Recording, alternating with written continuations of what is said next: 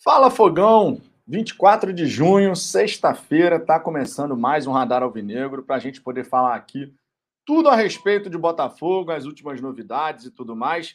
Vocês sabem muito bem que hoje foi dia de coletiva do Luiz Castro e uma coletiva com um choque de realidade, minha gente. Declarações firmes do Luiz Castro, a gente vai repercutir aqui as falas do treinador. Vai ser inclusive uma resenha diferente, tá? A gente vai fazer tipo um react aqui à, coletiva do Luiz Castro. Coloca ali a fala do treinador, comenta, interage com a galera do chat. A gente vai fazer dessa maneira porque realmente foram falas importantes, umas a respeito das ideias de jogo, outras a respeito de estrutura, relação com a torcida. Teve muita coisa interessante aí para a gente poder falar por aqui. Logicamente, eu conto com a participação de vocês. Caso contrário, ficarei falando aqui sozinho. Não tem alguma coisa problemática nisso, todo mundo fala sozinho de vez em quando, mas é sempre bom a gente estar aqui com vocês e vocês podendo trocar ideia aqui, falar o que, que vocês acham e tal, e a gente vai interagindo, beleza? Deixa o seu like logo de saída, você sabe que isso é realmente muito importante. Quando você deixa o seu like, que é de graça, você ajuda a espalhar a palavra do Fala Fogão, mais torcedores chegam por aqui. Batemos a marca dos 24.500 inscritos. Vamos por mais em busca dos 25 mil. Muito em breve estaremos aqui com 30 mil inscritos no Fala Fogão, certo? Se você quiser dar aquela moral adicional para o canal, já sabe, é só mandar seu superchat, você manda também seu pix, falafogão.gmail.com. Superchat, a gente está com a iniciativa do Superchat premiado, sempre importante lembrar. Primeira semana de julho, duas camisas oficiais serão sorteadas aqui para a galera que ao longo desse mês de junho enviou o superchat de cinco reais para cima. A cada cinco reais, eu fui planilhando todos os superchats, 5, 10, 15, 20, 25 e assim sucessivamente. E quem é membro do canal tem chance em dobro. Ou seja, se você mandar um, super, um superchat e for membro do canal, mandou cinco reais, você ganha dois cupons. Se você não for membro do canal, ganha um cupom. E isso foi sendo registrado numa planilha ali, linha a linha, durante todo esse mês de junho, e assim será até o fim do mês. Então, Mande seu superchat, sua mensagem aparece em destaque na tela e você ainda tem essa contrapartida de concorrer a duas camisas oficiais do Botafogo. Beleza? Vou dar aquela passada inicial na galera do chat, vocês já sabem, sempre dá aquela moral para quem já está por aqui. E, obviamente, vamos em frente, uma resenha muito bacana que a gente vai ter aqui, sem a menor sombra de dúvida. Anderson Clayton, será que o Luiz Castro não sabia que ele esperava no Botafogo? Ele acertou o projeto certo, então para de reclamar. seria melhor ele dizer que agora, com o texto, o clube vai ter estrutura. Cara, eu não entendi muito como uma reclamação, não. Foi um choque de realidade. Ele colocou as coisas como elas são. Por exemplo, a gente poderia imaginar que o campo do Lonier seria elogiado. Vocês poderiam imaginar que ele falaria que o campo do Lonier é duro, que é bom para estacionar? Meu irmão, isso nunca me passou pela cabeça. A gente falava isso no estádio Newton Santos, ali, o campo anexo. Essa daí do Lonier, realmente, a gente não sabia. E ele falou algumas realidades, às vezes duras de se ouvir, mas realidades. Rasga, Vitor, me dá o ban. Meu irmão, eu só leio as primeiras palavras. Me dá o ban, banzinho educativo para você, Rasga. Aquele de cada dia, né, Rasga? Para garantir. André Luiz, Maccabi Tel Aviv está situado, ele vai fazer a pré-temporada na Holanda. Isso aí. Ricardo, boa tarde, Vitão. Espero que hoje seu cabelo não esteja rebelde e te permita não atrasar o início da live. Quando eu atraso é porque eu estou terminando de almoçar, cara. Aí, porra, de fazer, fazer live aqui de estômago vazio fica complicado, velho. A fome vai batendo, já pensou? Eu fico com hipoglicemia e desmaio aqui ao vivo? Não vai ficar legal, né? Giuseppe, boa tarde. Tamo junto, Giuseppe. Luiz Henrique, boa tarde. Tudo vai acontecer no seu tempo. Fica entrando nessa que falou ou deixou de falar, não acrescenta nada, só piora o que não está ruim. Lembra que estão em busca do lado negativo de tudo. É. A imprensa, de modo geral, gosta, inclusive, de repercutir o lado negativo quando se trata de Botafogo. Vocês sabem disso. Como tem gente que gosta de falar mal das coisas do Botafogo. Isso é verdade. Luiz Cordeiro, boa tarde. Eu tinha dito há algum tempo que a invasão tinha chateado Castro. Hoje ele deixou claro que a relação dele com a torcida está rompida. Eu não encaro dessa forma como rompida, não, tá? Mas que criou ali uma marca na relação, isso ficou bem evidente, e a gente vai mostrar aqui o, trecho, inclusive, onde ele fala sobre isso. No fim ali do vídeo da coletiva, ele fala sobre isso. Então, o que deixou uma marca, tanto boa quanto ruim, sem dúvida. Gameplay insana. Luiz, não tem nada de rompida, para de viajar. Ele está chateado que ainda não tem estrutura para trabalhar. É, não acho que esteja rompida, não. E a questão da estrutura vai ser algo que a gente vai ter que ir evoluindo com o tempo. Não vai ter jeito. Não basta instalar o dedo, tá tudo resolvido. Quem dera, né? Tivesse uma varinha mágica, como em Harry Potter, que você pudesse chegar aí. Pá! Abemos CT! Quem dera, né? Fosse assim. Não é assim que funciona. A vida real não é assim. Só funciona em Hollywood essa história. Nazareno Marruti, boa tarde, Vitão e galera do nosso glorioso. Boa tarde para ti também, meu querido. Cara e capitão, boa tarde. É claro que uma invasão daquelas em início de trabalho iria chatear o Luiz Castro. Chateou a mim, que sou torcedor, imagina ele. Espero que não aconteça mais, porque não é coisa de gente do bem. Cara, não concordo com a invasão, mas não vou ficar remoendo isso aqui. Vamos em frente. Se a gente ficar eternamente trazendo esse assunto à tona, a gente vai estar sempre remoendo algo que divide as opiniões, que divide a torcida. E se tem uma coisa que a gente defende aqui no Fala Fogão é que a gente tem que caminhar todo mundo junto. Aconteceu, cada um vai ter sua opinião em relação a isso. A nossa aqui do canal foi bem clara em relação a isso, mas nada de ficar remoendo eternamente. Vamos olhar para frente, porque a gente tem que realmente focar naquilo que vai nos aproximar, não naquilo que vai nos afastar. Carlos André, Vitão, boa tarde. Só aguardando a live começar para botar no seu canal. Olha só o cara, o cara meteu essa, amigo. Aí você já vem aqui tomando um banzinho educativo. O cara já meteu essa no começo da resenha. Um minuto, um minuto de resenha foi a mensagem dele. Ô, Carlos, aí que é complicado para defender, né, Carlos? O. Peraí, que esse, esse chat, como de costume, ele pula. Eu do nada estou lendo as mensagens e o negócio pula. Aí eu perco onde é que eu estava aqui. Cadê? Deixa eu buscar aqui novamente. Wallace Correia. Meses aqui, nunca tomei ban, mas Faz esse favor aí, ó. A galera gosta, meu irmão. Tá aí, ó. Primeiro banzinho educativo para ver como é que é a experiência. Sérgio Luiz, nas próximas duas rodadas, o Botafogo vai fazer seis pontos. Douglas Barros reclamam de agenda positiva, mas quando o técnico expõe é porque ele não comprou o projeto. Na real, é a corneta pela corneta. A gente sabe que tem, né, tem torcedor que gosta de criticar o tempo todo. Isso é verdade, acontece. Não é o caso aqui do canal. A gente elogia quando tem que elogiar, critica quando tem que criticar, pondera quando tem que ponderar. Muitas vezes, inclusive, essa nossa postura vai desagradar uns e outros, mas paciência, né? Já falei aqui várias vezes e volto a repetir. Quando você tem um canal onde você faz uma resenha, que você vai ter ali mil, mil duzentas pessoas simultâneas, foi o caso ontem, por exemplo. A gente estava com mil e duzentas pessoas simultâneas e a resenha de ontem finalizou com sete mil visualizações. Ou seja, mais de 1.200 pessoas passaram por aqui, né? Vamos botar que tenha sido 3.500, 4.000 pessoas únicas, assim que passaram por aqui. A gente tem que ter sempre a responsabilidade de trazer todos os lados, né, de comentar tudo que está acontecendo, sim, emitir a nossa opinião. Algumas vezes vocês vão discordar e a gente traz essas opiniões contrárias aqui também, porque isso estimula o debate. É uma questão de responsabilidade, não bater por bater, não ficar elogiando cegamente, aquele equilíbrio necessário que é a linha que a gente segue aqui com muito orgulho, inclusive. Rubens Barrichello, Vitão, hoje eu te vi, lembrei do Brad Pitt quando ele fez Benjamin Button. Essa foi criativa, cara. Tudo bem, você pode achar que o rostinho já está prejudicado, faz parte, mas meteu essa. Simbora, simbora.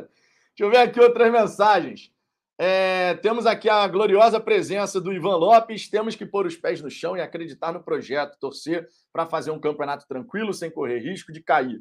Ano que vem vai ser um pouco melhor, daqui a uns três ou quatro anos, colher frutos. A nossa expectativa é que, gradativamente, ano a ano, temporada após temporada, a gente tenha a capacidade de evoluir em termos estruturais, em termos de equipe, em termos de ideia de jogo, em termos de base em termos de time, tudo, tudo que engloba o time, dentro e fora de campo. Daniel, bom que eles mudaram o pensamento após a invasão. Marco MDS, boa tarde. Castro disse que o campo de treino é bom para estacionamento. Ouviu isso? Ouvi. E vamos falar sobre isso aqui. Vou mostrar as declarações do Castro. Conforme eu disse, vai ser uma resenha um pouco diferente. A gente vai colocar ali as declarações do treinador, passo a passo, né? Todas as declarações que ele deu na coletiva. E aí a gente vai comentando aqui com vocês também, né? Pegando a opinião da galera e vai fazer uma resenha um pouquinho diferente, tá? Vai ser um react da coletiva que o Luiz Castro deu mais cedo no, no Lonier. Marcelo Paiva usando as nossas figurinhas, Vitor Silvestre, cheguei, Vitão. Como sempre, nossa torcida dando show de passa. E ontem na Câmara Municipal nos emocionou. A torcida do Botafogo faz a festa em qualquer lugar. Na Câmara Municipal ontem ficou bem evidente né, a capacidade que a gente tem de, em qualquer espaço, reunir o Botafoguense. É uma farra, é uma festa. E ficou bonito mesmo, ficou realmente muito bonito. O Marcelo Paiva é a realidade. O Diego Acácio, Vitão, Zahavi não vem mais mesmo? Cara, espero que até o fim dessa semana a gente tenha o fim dessa novela. Seja para o sim, seja para o não, que a gente tenha um desfecho logo, porque, sinceramente, já deu o que tinha que dar. Né? A gente está na expectativa. Eu gostaria de ver o Zahavi fechando com o Botafogo. Se você me perguntar, tá confiante igual você estava antes? Hum, fico meio assim, honestamente. Mas é aquela história. Assim como eu falei aqui, 99,9% não é fechado a favor do Botafogo, a mesma coisa vale do outro lado, né? A imprensa de Israel fala uma coisa, aqui se fala outra. A verdade está no meio dessa história aí. Vamos aguardar e eu espero de verdade que aconteça o fim dessa novela até o fim dessa semana. De preferência, ainda hoje, quem sabe? Quem sabe?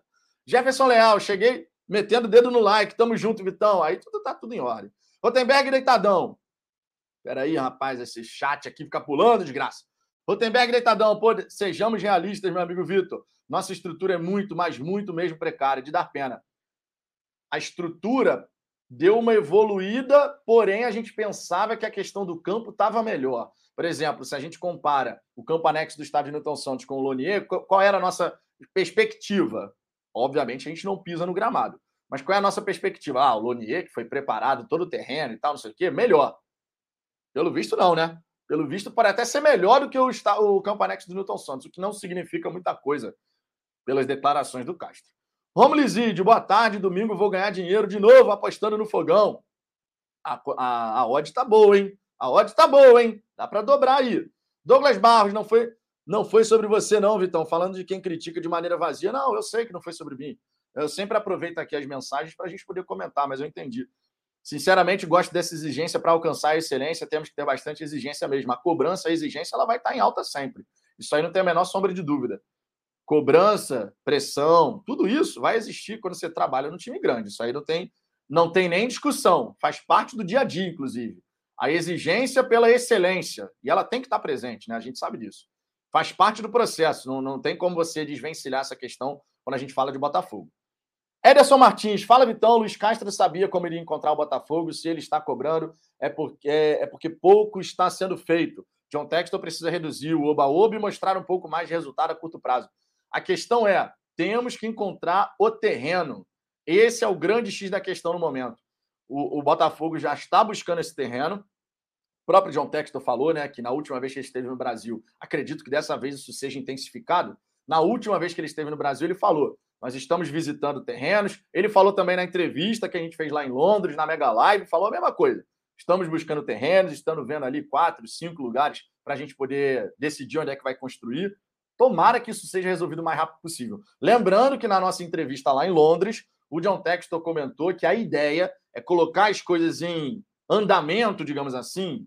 Aí eu imagino já com um terreno comprado, definido, a partir de dezembro, tá? Foi a declaração lá na entrevista que a gente fez em Londres. Não sei se vocês viram, a entrevista está logo na página de abertura do canal. Fica aqui o destaque, vale a pena conferir. Deixa eu ver outras mensagens aqui. Mais uma vez, como de costume, o, o chat deu aquele pulo, né? E eu me perco aqui onde é que a gente estava. Leandro Xavier, Vitor, acho que o clima está muito favorável para apresentarmos para o Texas. Acho que vamos só com as imagens e seja o que Deus quiser. Vou mandar, vou mandar a questão das imagens como você pediu. Então tá, tá definido então. Jason Santos, cheguei aqui e pensei que era o Everest fazendo a live. Já falaram essa, cara. Hoje em dia, eu me dou a liberdade de responder assim. Gente, o que, que esse menino tá tomando? Que droga é alucinógena é essa? Você brinca daí, eu brinco daqui, a vida que segue, amigo. Mas não, agora falando sério. Já realmente escutei essa história aí de que eu pareço com o Jair Ventura. Fazer o quê, né? Não tem muito o que discutir. Se a pessoa acha, Tá valendo. Ricardo Vilar, boa tarde, Vitão. Há décadas nós não temos CT de qualidade, estrutura. Na verdade, a gente nunca teve um CT de qualidade, né? Essa é a verdade. Estrutura de clube pequeno e todos sabemos disso. Quem cobra é porque precisa. Castro está correto, já é hora da nossa torcida mudar também. Cara, a mudança de, de visão e pensamento da torcida leva tempo. Você não consegue mudar. Até porque você não consegue. Seria ótimo se assim fosse, mas você não consegue chegar e cortar a linha do tempo exatamente no ponto onde a gente rompeu da Associação Botafogo Futebol Regatas para a SAF Botafogo.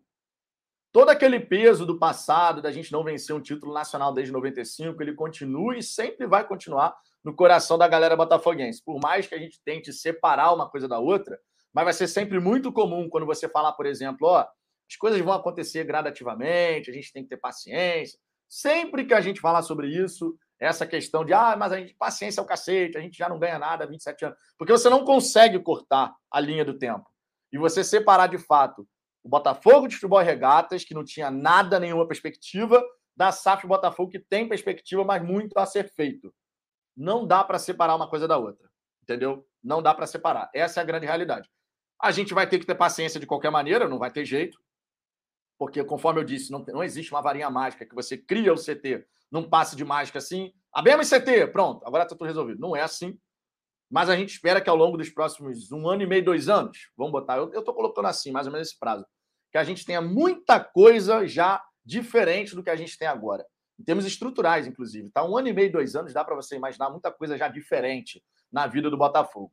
Não é em três meses, quatro meses que as coisas realmente vão mudar, mas a gente precisa ver evolução a cada mês, a cada semestre e a cada ano também, logicamente, né? Rodrigo Nossa, estrutura de Várzea, uma vergonha. Não tem como disputar em alto nível dessa forma. Com certeza isso contribui para ninguém querer jogar aqui. Questão estrutural, de fato, pode influenciar na avaliação de algum jogador que seja, de repente, mais renomado. Acho que é ilusão a gente achar que não tem a menor influência. Ah, mas o Botafogo já trouxe o Sidoff, não sei o quê. Mas também tem um contexto. A mulher do Sidoff era botafoguense, ela queria morar no Brasil, uma coisa acaba ajudando a outra. Mas o Botafogo, de fato, trouxe o Sidoff, trouxe o Honda, trouxe o Calu, sem estrutura. Isso aconteceu. Mas quando a gente olha para frente, a gente obviamente pode ter isso como um elemento que eventualmente pode chegar e prejudicar um jogador que olha e fala, pô, o que a gente falou ontem aqui, nem todo jogador vai querer vir para um projeto em construção. Tem jogador que vai querer chegar num projeto pronto, já preparado para disputar e ganhar. Essa é a verdade.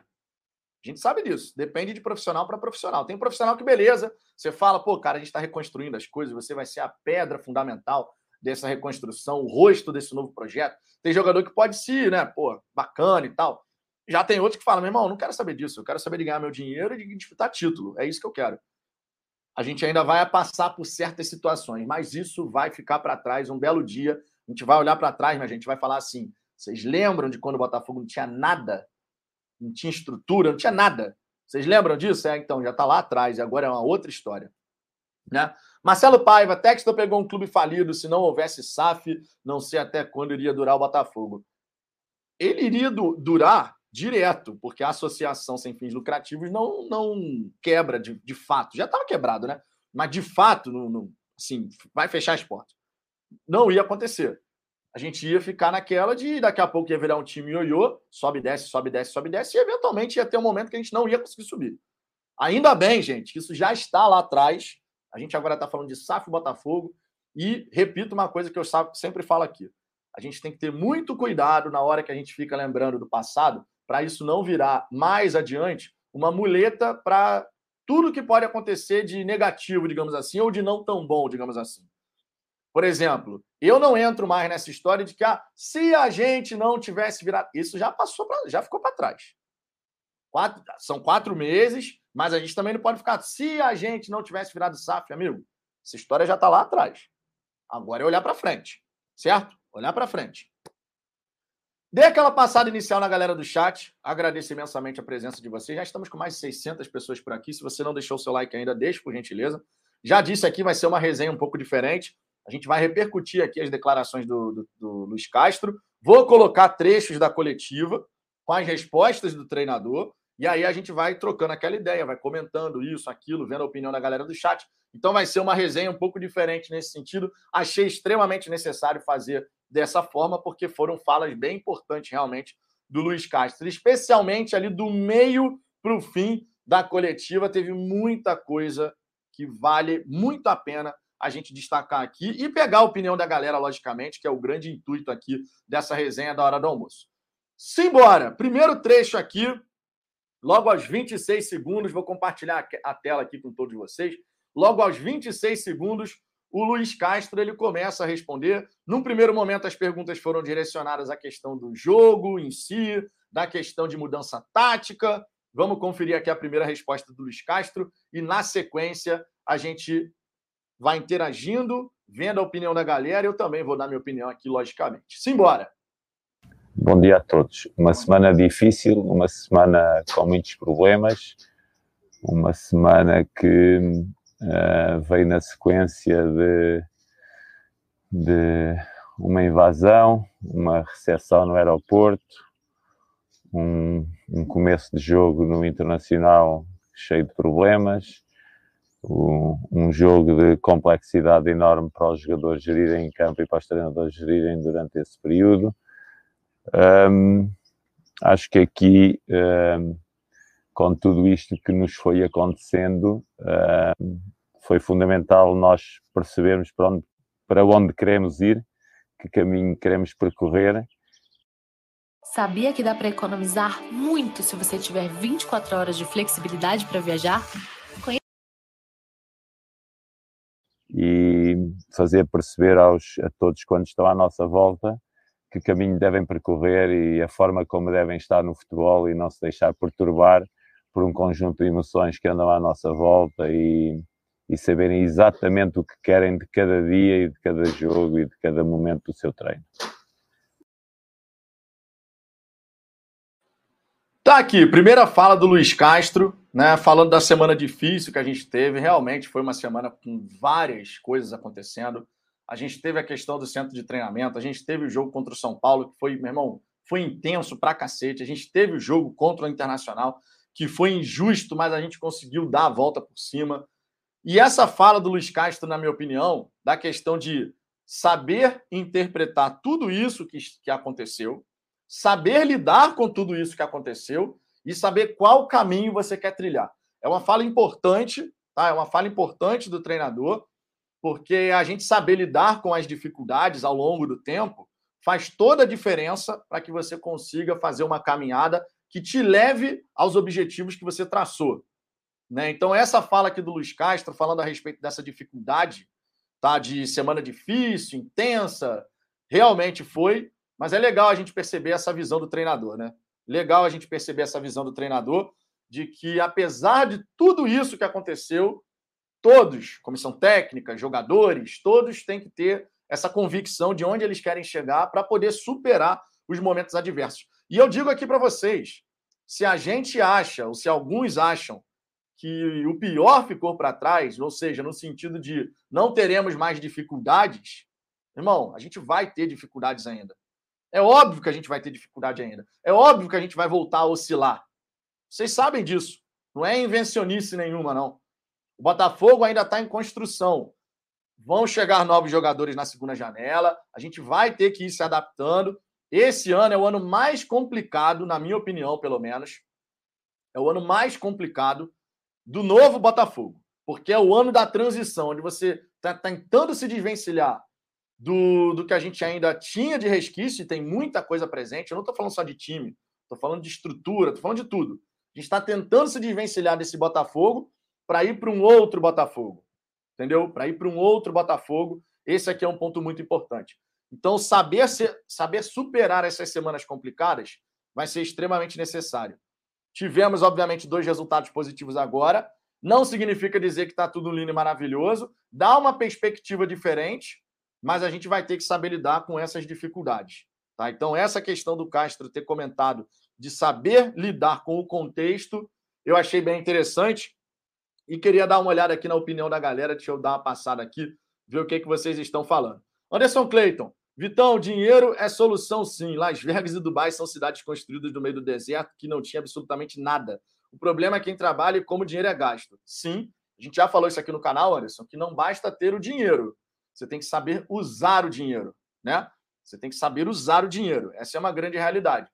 Só ter o dinheiro não adianta. Luiz Cordeiro, Vitão, tem que coçar o bolso e pagar o YouTube Premium, hein? Eu não pago o YouTube Premium. Pra quê, cara? Eu não me incomodo com os anúncios, não. Eu simplesmente vou e pulo. Essa história de gastar dinheiro à toa, rapaz, não sou assim, não, meu. Gastar dinheiro à toa, eu, eu gasto naquilo que eu acredito que eu tenho que gastar. Agora, o YouTube Premium não, não sinto essa diferença, não. Pula propaganda e tá em ordem, amigo. Pô, Bruno Souza, as falas dele podem atrapalhar em muitas negociações. Achei fora de hora ele falar isso.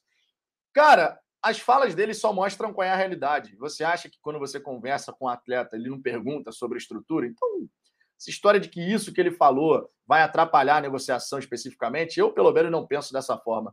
O jogador de alto nível, por exemplo, o Botafogo conversando com o Rames Rodrigues. É de bom tom o Botafogo esconder alguma coisa?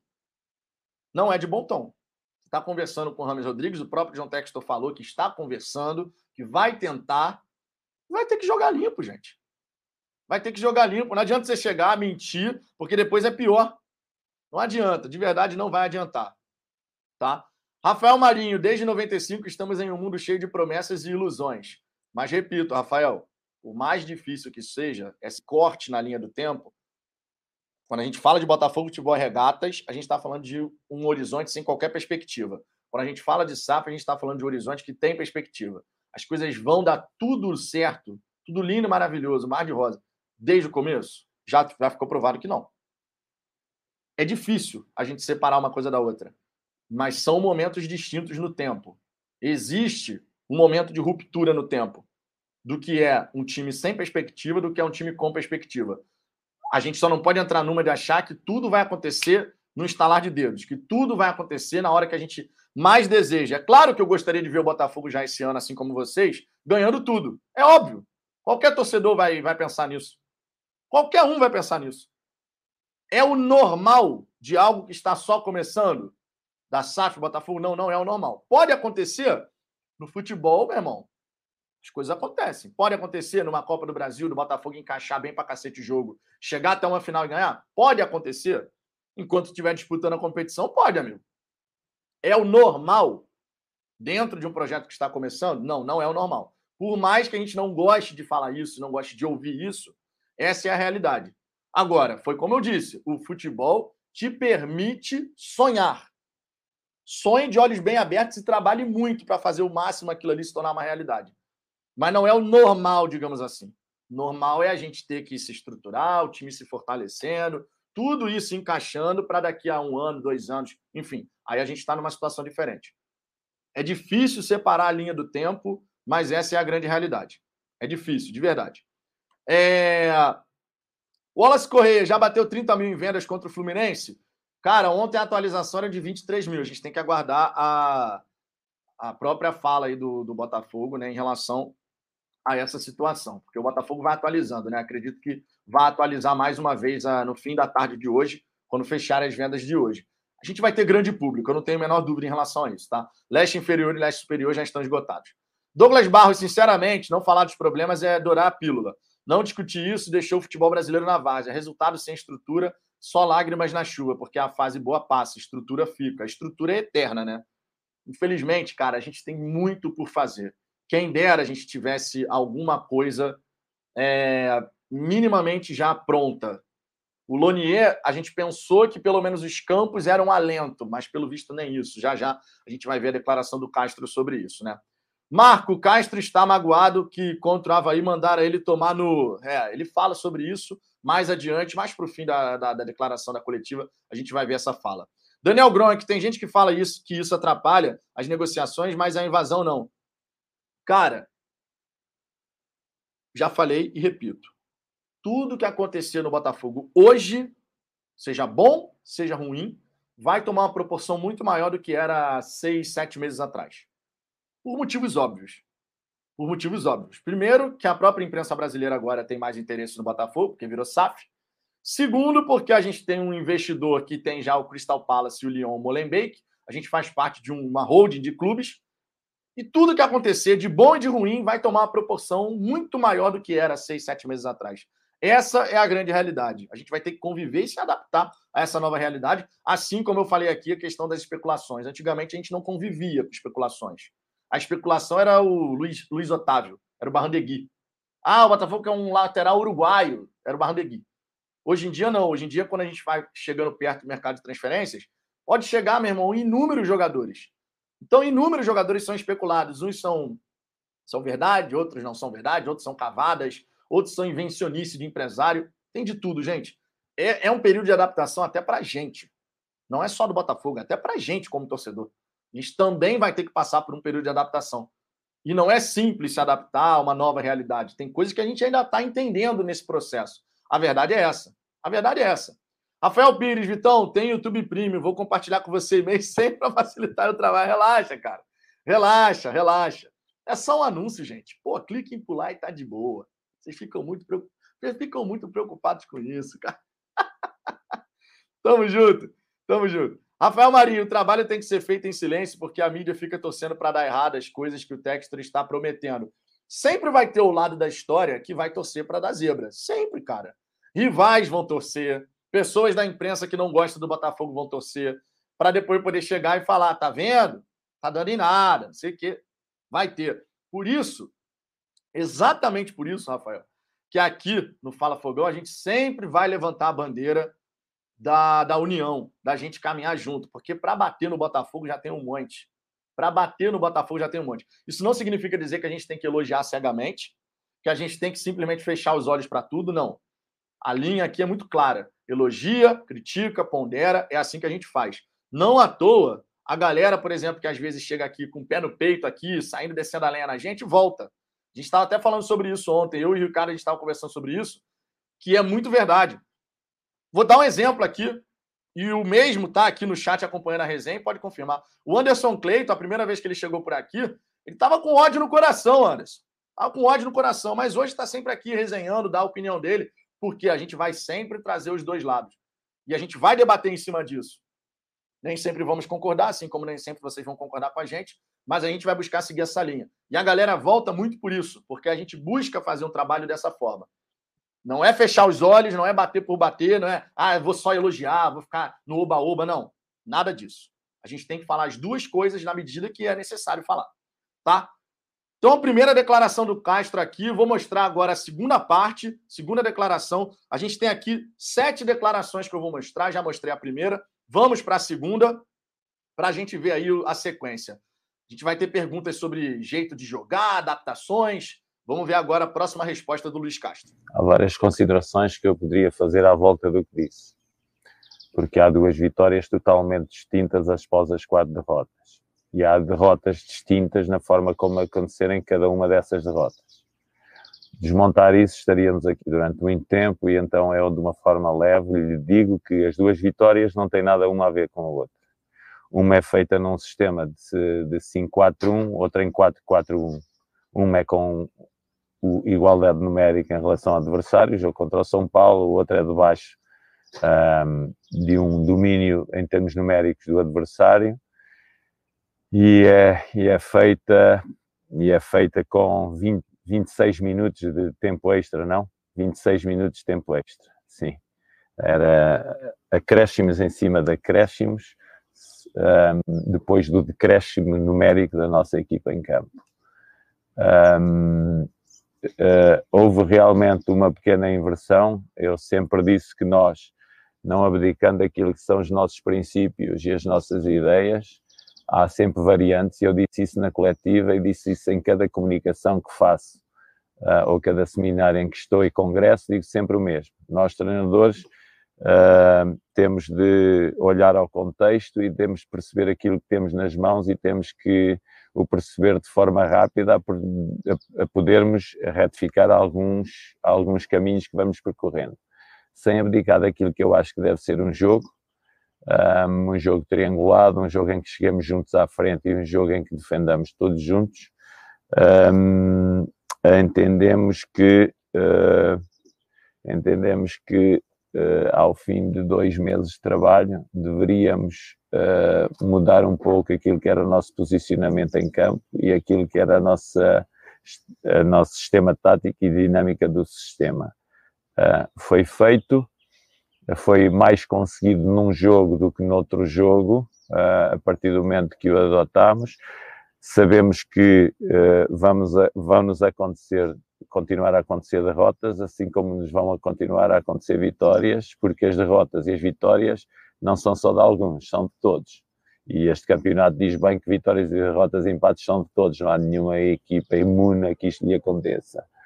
Agora, houve claramente uma, um diferente posicionamento e aproveitar de espaços diferentes e quisemos conquistar diferentes espaços nas outras equipas e queremos reti quisemos retirar alguns espaços que estávamos a dar a outras equipas, quisemos retirá-lo. E, e, estamos a percorrer esse caminho. Caminho difícil, mas vamos, vamos continuar a percorrê-lo. Quero salvar aqui uma coisa que muitas vezes esquecem. O Botafogo não teve pré-época com o Luís Castro, com a minha equipa técnica.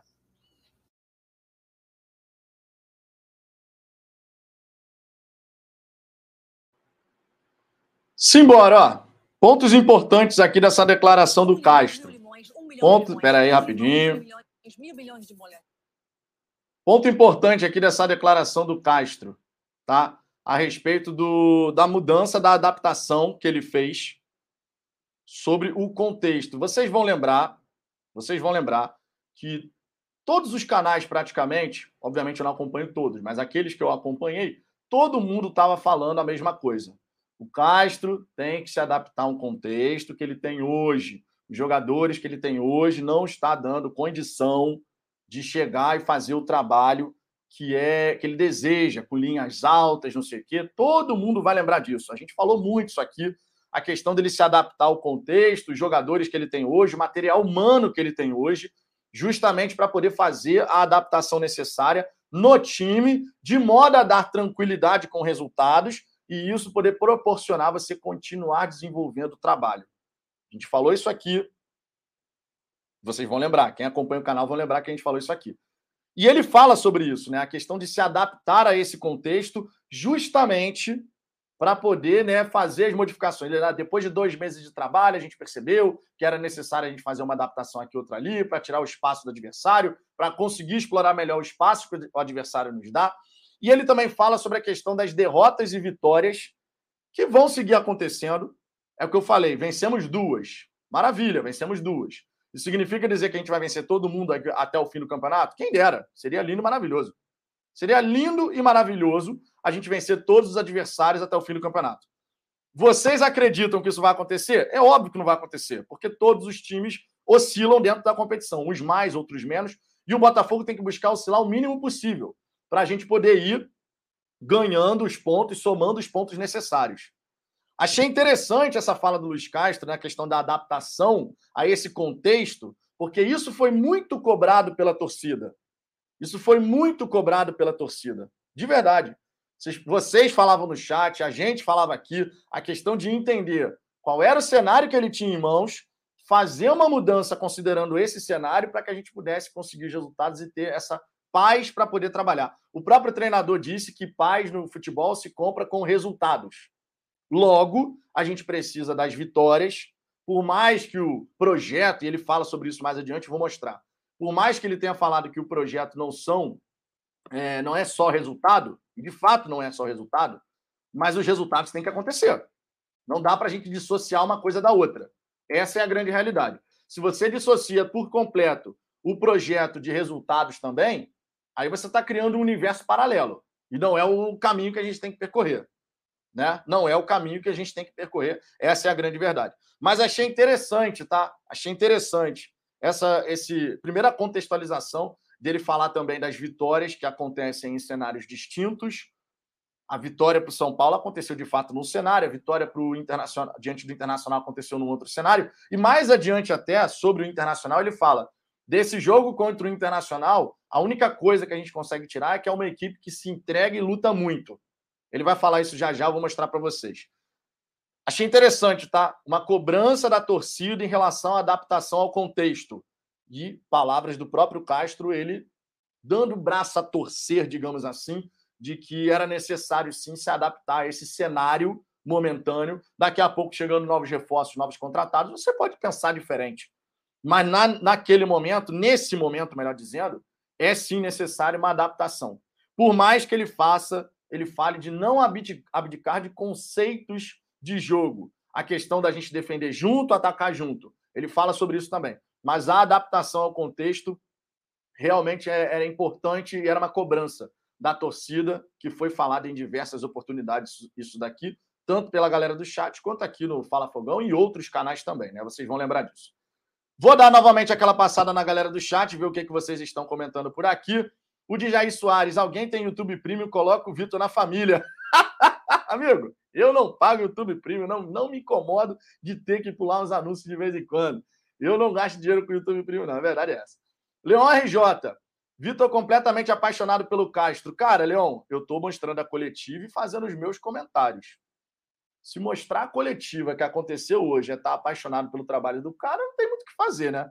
Aí é uma questão de opinião. O cara dá a entrevista. A ideia aqui é a gente poder trocar uma ideia. Vocês dão opinião, eu vou dar, vou dar minha opinião. A ideia é essa. Não existe ninguém apaixonado, cara. Existe uma questão de acontecer uma coletiva, tem declarações importantes do cara que é treinador do Botafogo, e a gente tem que fazer aqui, trazer a informação para a gente poder debater. A ideia é essa. Enfim. Aí é de cada um também, né? É de cada um. Kaká, Kaká Tex.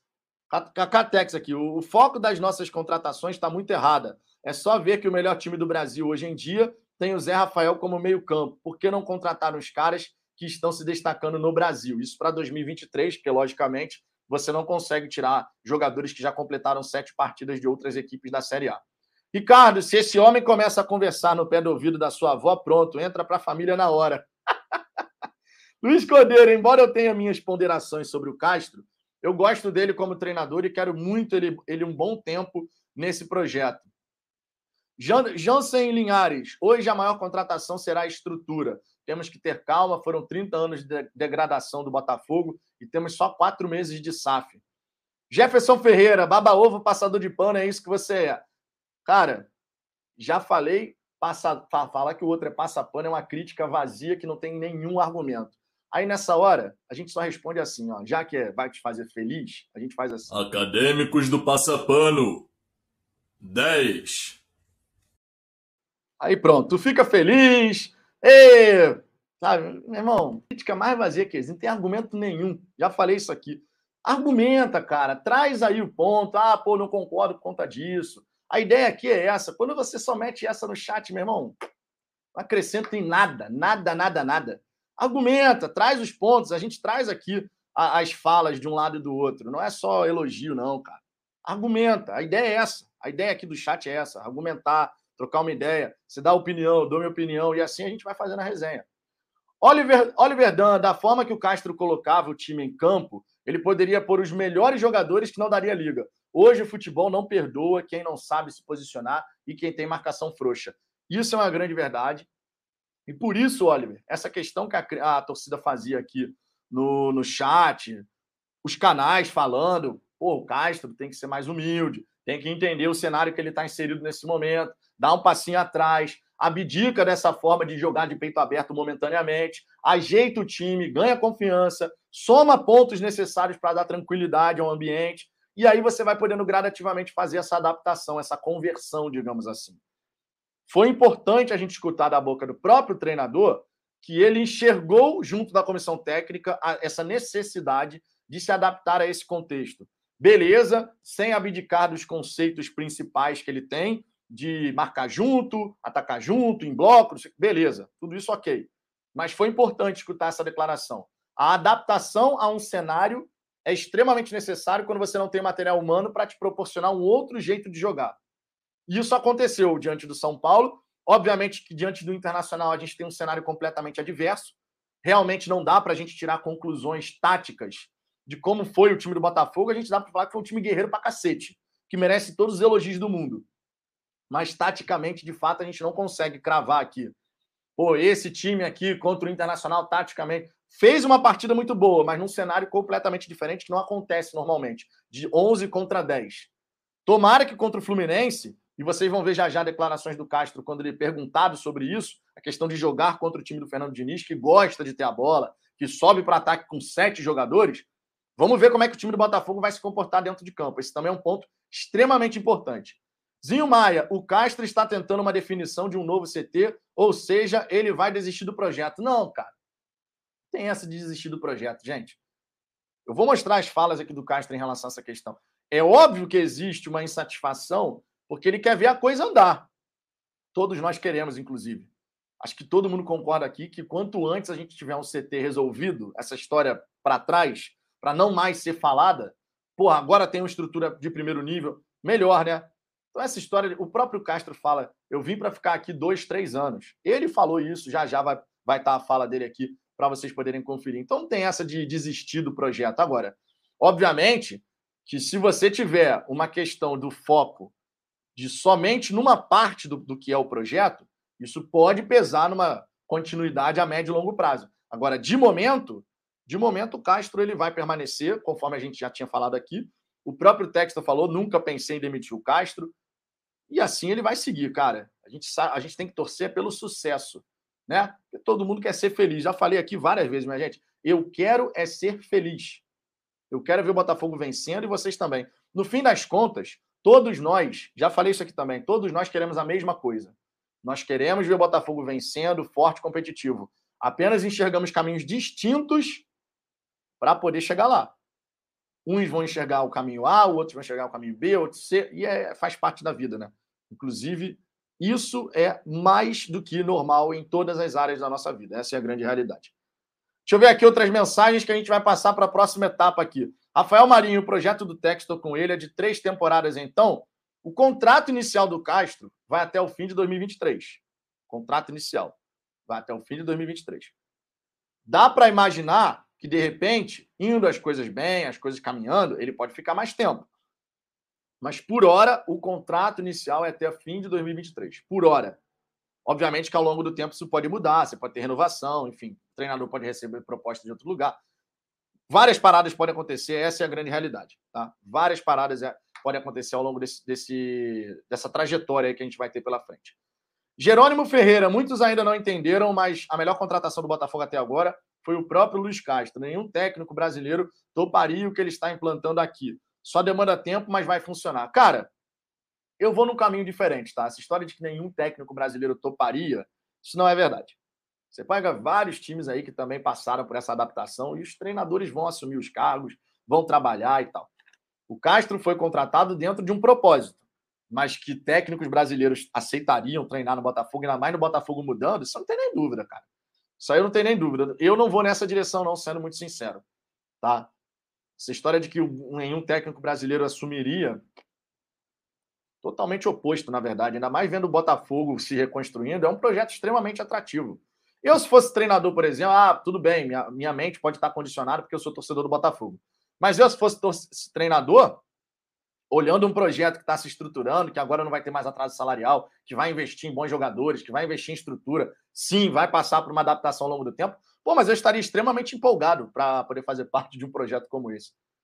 Um monte de treinador brasileiro assumiria, cara, o Botafogo. não estou falando treinador de segunda prateleira, não. Estou falando de treinador de pra... primeira prateleira também. Olharia o projeto e falaria, pô, marcar o nome na história no projeto assim é super bacana. Obviamente que você vai ter alguns que de repente falam, não, não é para mim. Mas certamente teríamos treinadores brasileiros muito interessados em assumir o Botafogo nesse, nesse momento do tempo.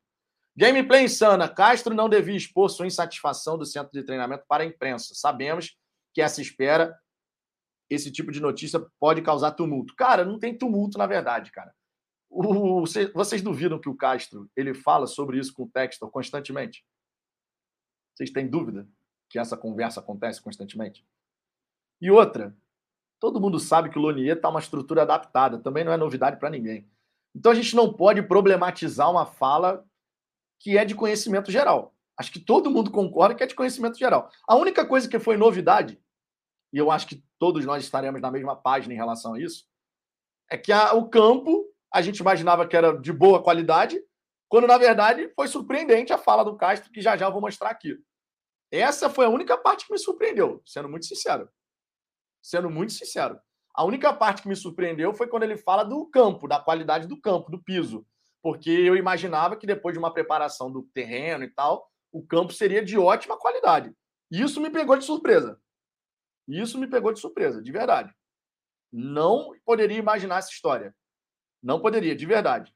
De verdade, não poderia. Acho que ninguém aqui poderia imaginar que a qualidade do piso do, do Lonier seria colocada dessa maneira. E isso realmente pegou de surpresa. Eu não esperava. A minha visão sempre foi, pô, não, pelo menos campo de campo a gente está bem servido agora, porque são três campos, bons campos.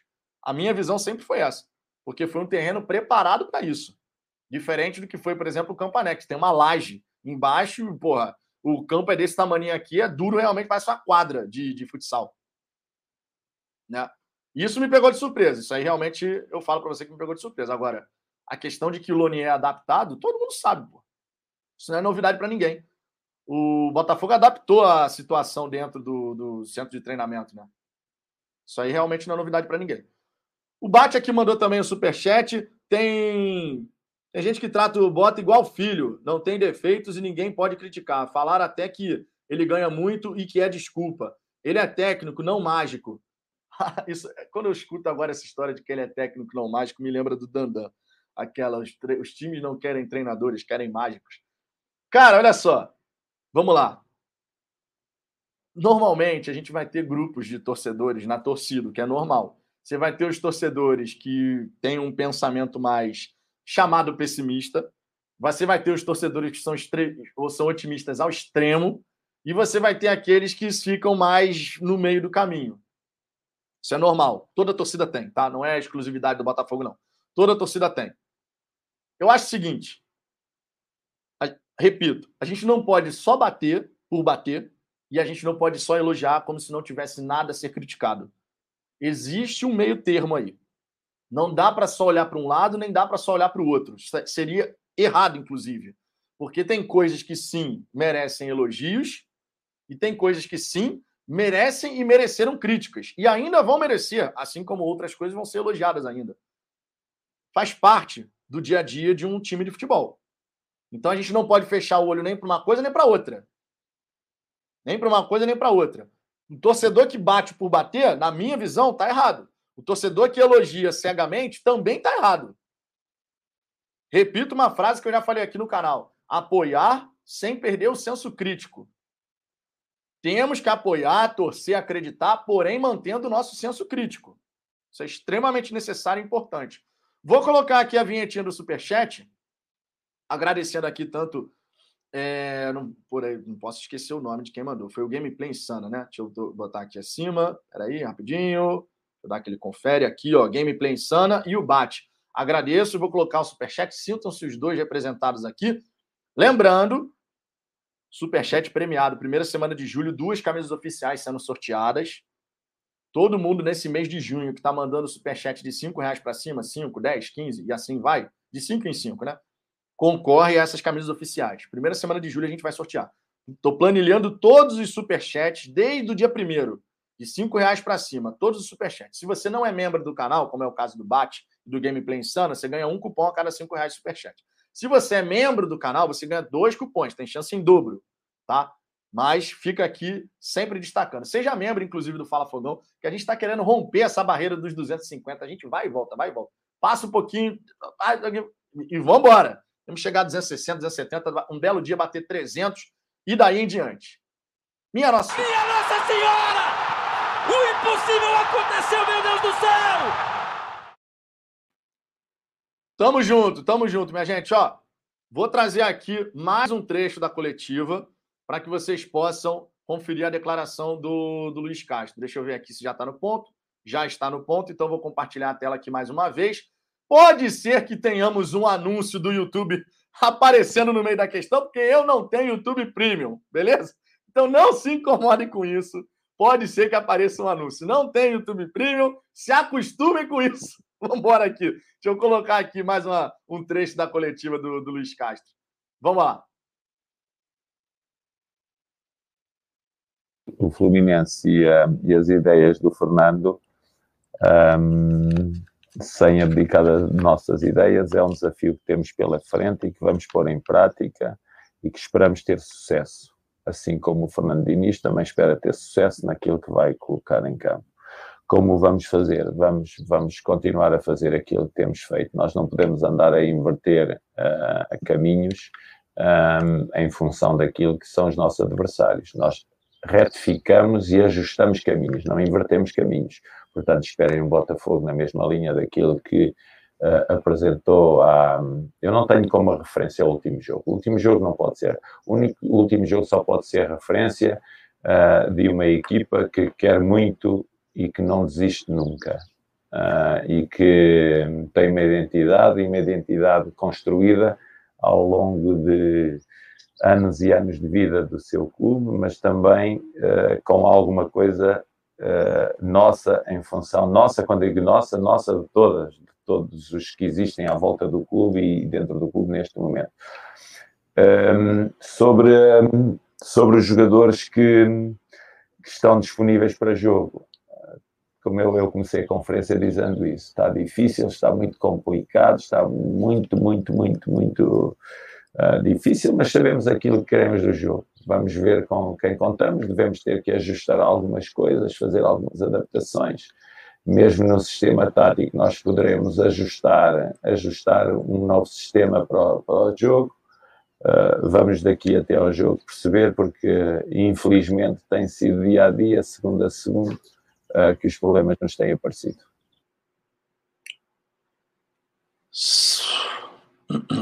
Simbora, ó. Simbora. Sobre esse trecho aqui da, da fala do Luiz Castro, pontos importantes para a gente poder é, destacar. Primeiro, o Luiz Castro fala em seguir com nossas ideias, ajustando ao adversário, ou seja, não mudando totalmente o nosso caminho. A gente sabe que o time do Fluminense, por exemplo, ele gosta de ter a posse da bola. O Fernando Diniz arma o seu time, inclusive ontem, quem teve a oportunidade de assistir ao jogo entre Fluminense e Cruzeiro pela Copa do Brasil, fica bem evidente o que, que o Fernando Diniz tenta fazer diante dos seus adversários. A questão de você manter a, a posse da bola, sobe com seis, sete jogadores para o campo de ataque, porém deixa muito espaço lá atrás. Quem pôde ver o jogo viu que mesmo o Cruzeiro com um jogador a menos, mesmo o Cruzeiro com um jogador a menos, mesmo o Cruzeiro com um jogador a menos, teve espaço porque isso é uma coisa da equipe do Fluminense. O Fluminense com o Fernando Diniz gosta de ir para o ataque, todo mundo sabe disso, todo mundo sabe disso. Só que lá atrás ficam normalmente dois jogadores com um volante mais adiante. Então, o Luiz Castro, obviamente, assim como toda a sua comissão técnica, a equipe de análise, tem que estar atento a essa questão, porque são espaços que a gente pode explorar. O Cruzeiro teve dificuldade de explorar esse espaço contra o Fluminense por conta do jogador a menos. E isso, obviamente, dificulta. Mas que tinha espaço para jogar na defesa do Fluminense, isso sem a menor sombra de dúvida. Sem a menor sombra de dúvida. Então, o Luiz Castro ele fala sobre essa situação de seguir com as nossas ideias, ajustando ao adversário. Eu anotei aqui né, esse trecho. Obviamente, não foi exatamente com essas palavras, mas é o que eles vão, a comissão técnica vai tentar fazer. Não mudar a cada adversário a forma como o Botafogo se comporta dentro do campo. A gente faz pequenos ajustes, mas não há, estamos caminhando para cá, agora a gente vai para lá, daqui a pouco a gente vai para lá, não. Ele vai defender esses conceitos de só fazer ajustes, pequenos ajustes. Sobre a questão do DM lotado, chama a atenção também que ele destaca, né, que a dificuldade que é nesse momento. Todo mundo concorda que tá demais. Acho que não vai ter ninguém no chat que não fale isso. Tá demais, é muito jogador fora, muitos problemas na equipe, problemas físicos. Por exemplo, no ano passado, na Série B, vocês vão lembrar que a gente chegou a ter o departamento médico vazio, sem ninguém, amigo. Sem ninguém. E isso, obviamente, tem sido um problema nesse momento no Botafogo. Não dá para a gente falar o contrário. Tem sido, de fato, um problema dentro do Botafogo. Porque a gente vê que o Botafogo está com essa dificuldade de colocar todos à disposição. E todos precisam ficar à disposição, porque dessa maneira o Luiz Castro ele vai ter como montar o time da maneira como ele bem entende. Ele vai poder escalar o time sem ficar naquela limitação. É só isso que eu posso fazer, tá entendendo? Esse também é um ponto bem importante. A gente tem que falar aqui que Oyama e Shai voltaram a ficar à disposição. Isso é um ponto importante. E segundo algumas informações, parece que o Del Piage também, tá? Parece que o Del Piage também pode estar à disposição aí para essa partida. Tá? Oyama e Del Piage aparecem em transição. Já o Erisson surge essa outra preocupação. Tá? O Brown estava lá com o Fabiano Bandeira, com o Matheus Medeiros e outros, né? cobrindo ali a, a coletiva, o treinamento, e o Brown chegou a comentar: o Erisson não, não veio ao gramado. Temos preocupações, meus amigos. É claro que se o Erisson não jogar, vai ser o Matheus Nascimento, está disponível, mas a gente ainda tem muitas preocupações. Tá? Muitas preocupações. Então, realmente, a gente deve, deve continuar vendo o jogador da, do, do time B, sendo relacionado. Deve continuar acontecendo para você ter opções no banco de reservas. Por exemplo, no último jogo você teve o Breno, você teve o Jefinho, né? Você teve Daniel Cruz, todos esses estavam disponíveis, alguns do time B, outros do time sub-20. O Mezenga foi puxado também.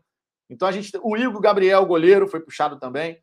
Então você teve a necessidade de puxar jogadores porque a gente está sem todo mundo à disposição. E isso é algo que o departamento médico do Botafogo tem que trabalhar intensamente para zerar o máximo possível esse DM. Tá demais, isso atrapalha os treinamentos, atrapalha a montagem do elenco. E a gente sabe que a gente, por exemplo, vai ter que jogar junto no domingo. Nós teremos que jogar junto. Assim como fizemos diante do São Paulo. Todo botafoguense que estava no estádio Newton Santos e que está aqui no chat nesse momento contra o São Paulo sabe do que eu estou falando. A torcida jogou junto em todos os momentos da partida contra o São Paulo. Parecia de fato que a gente estava dentro de campo, gente.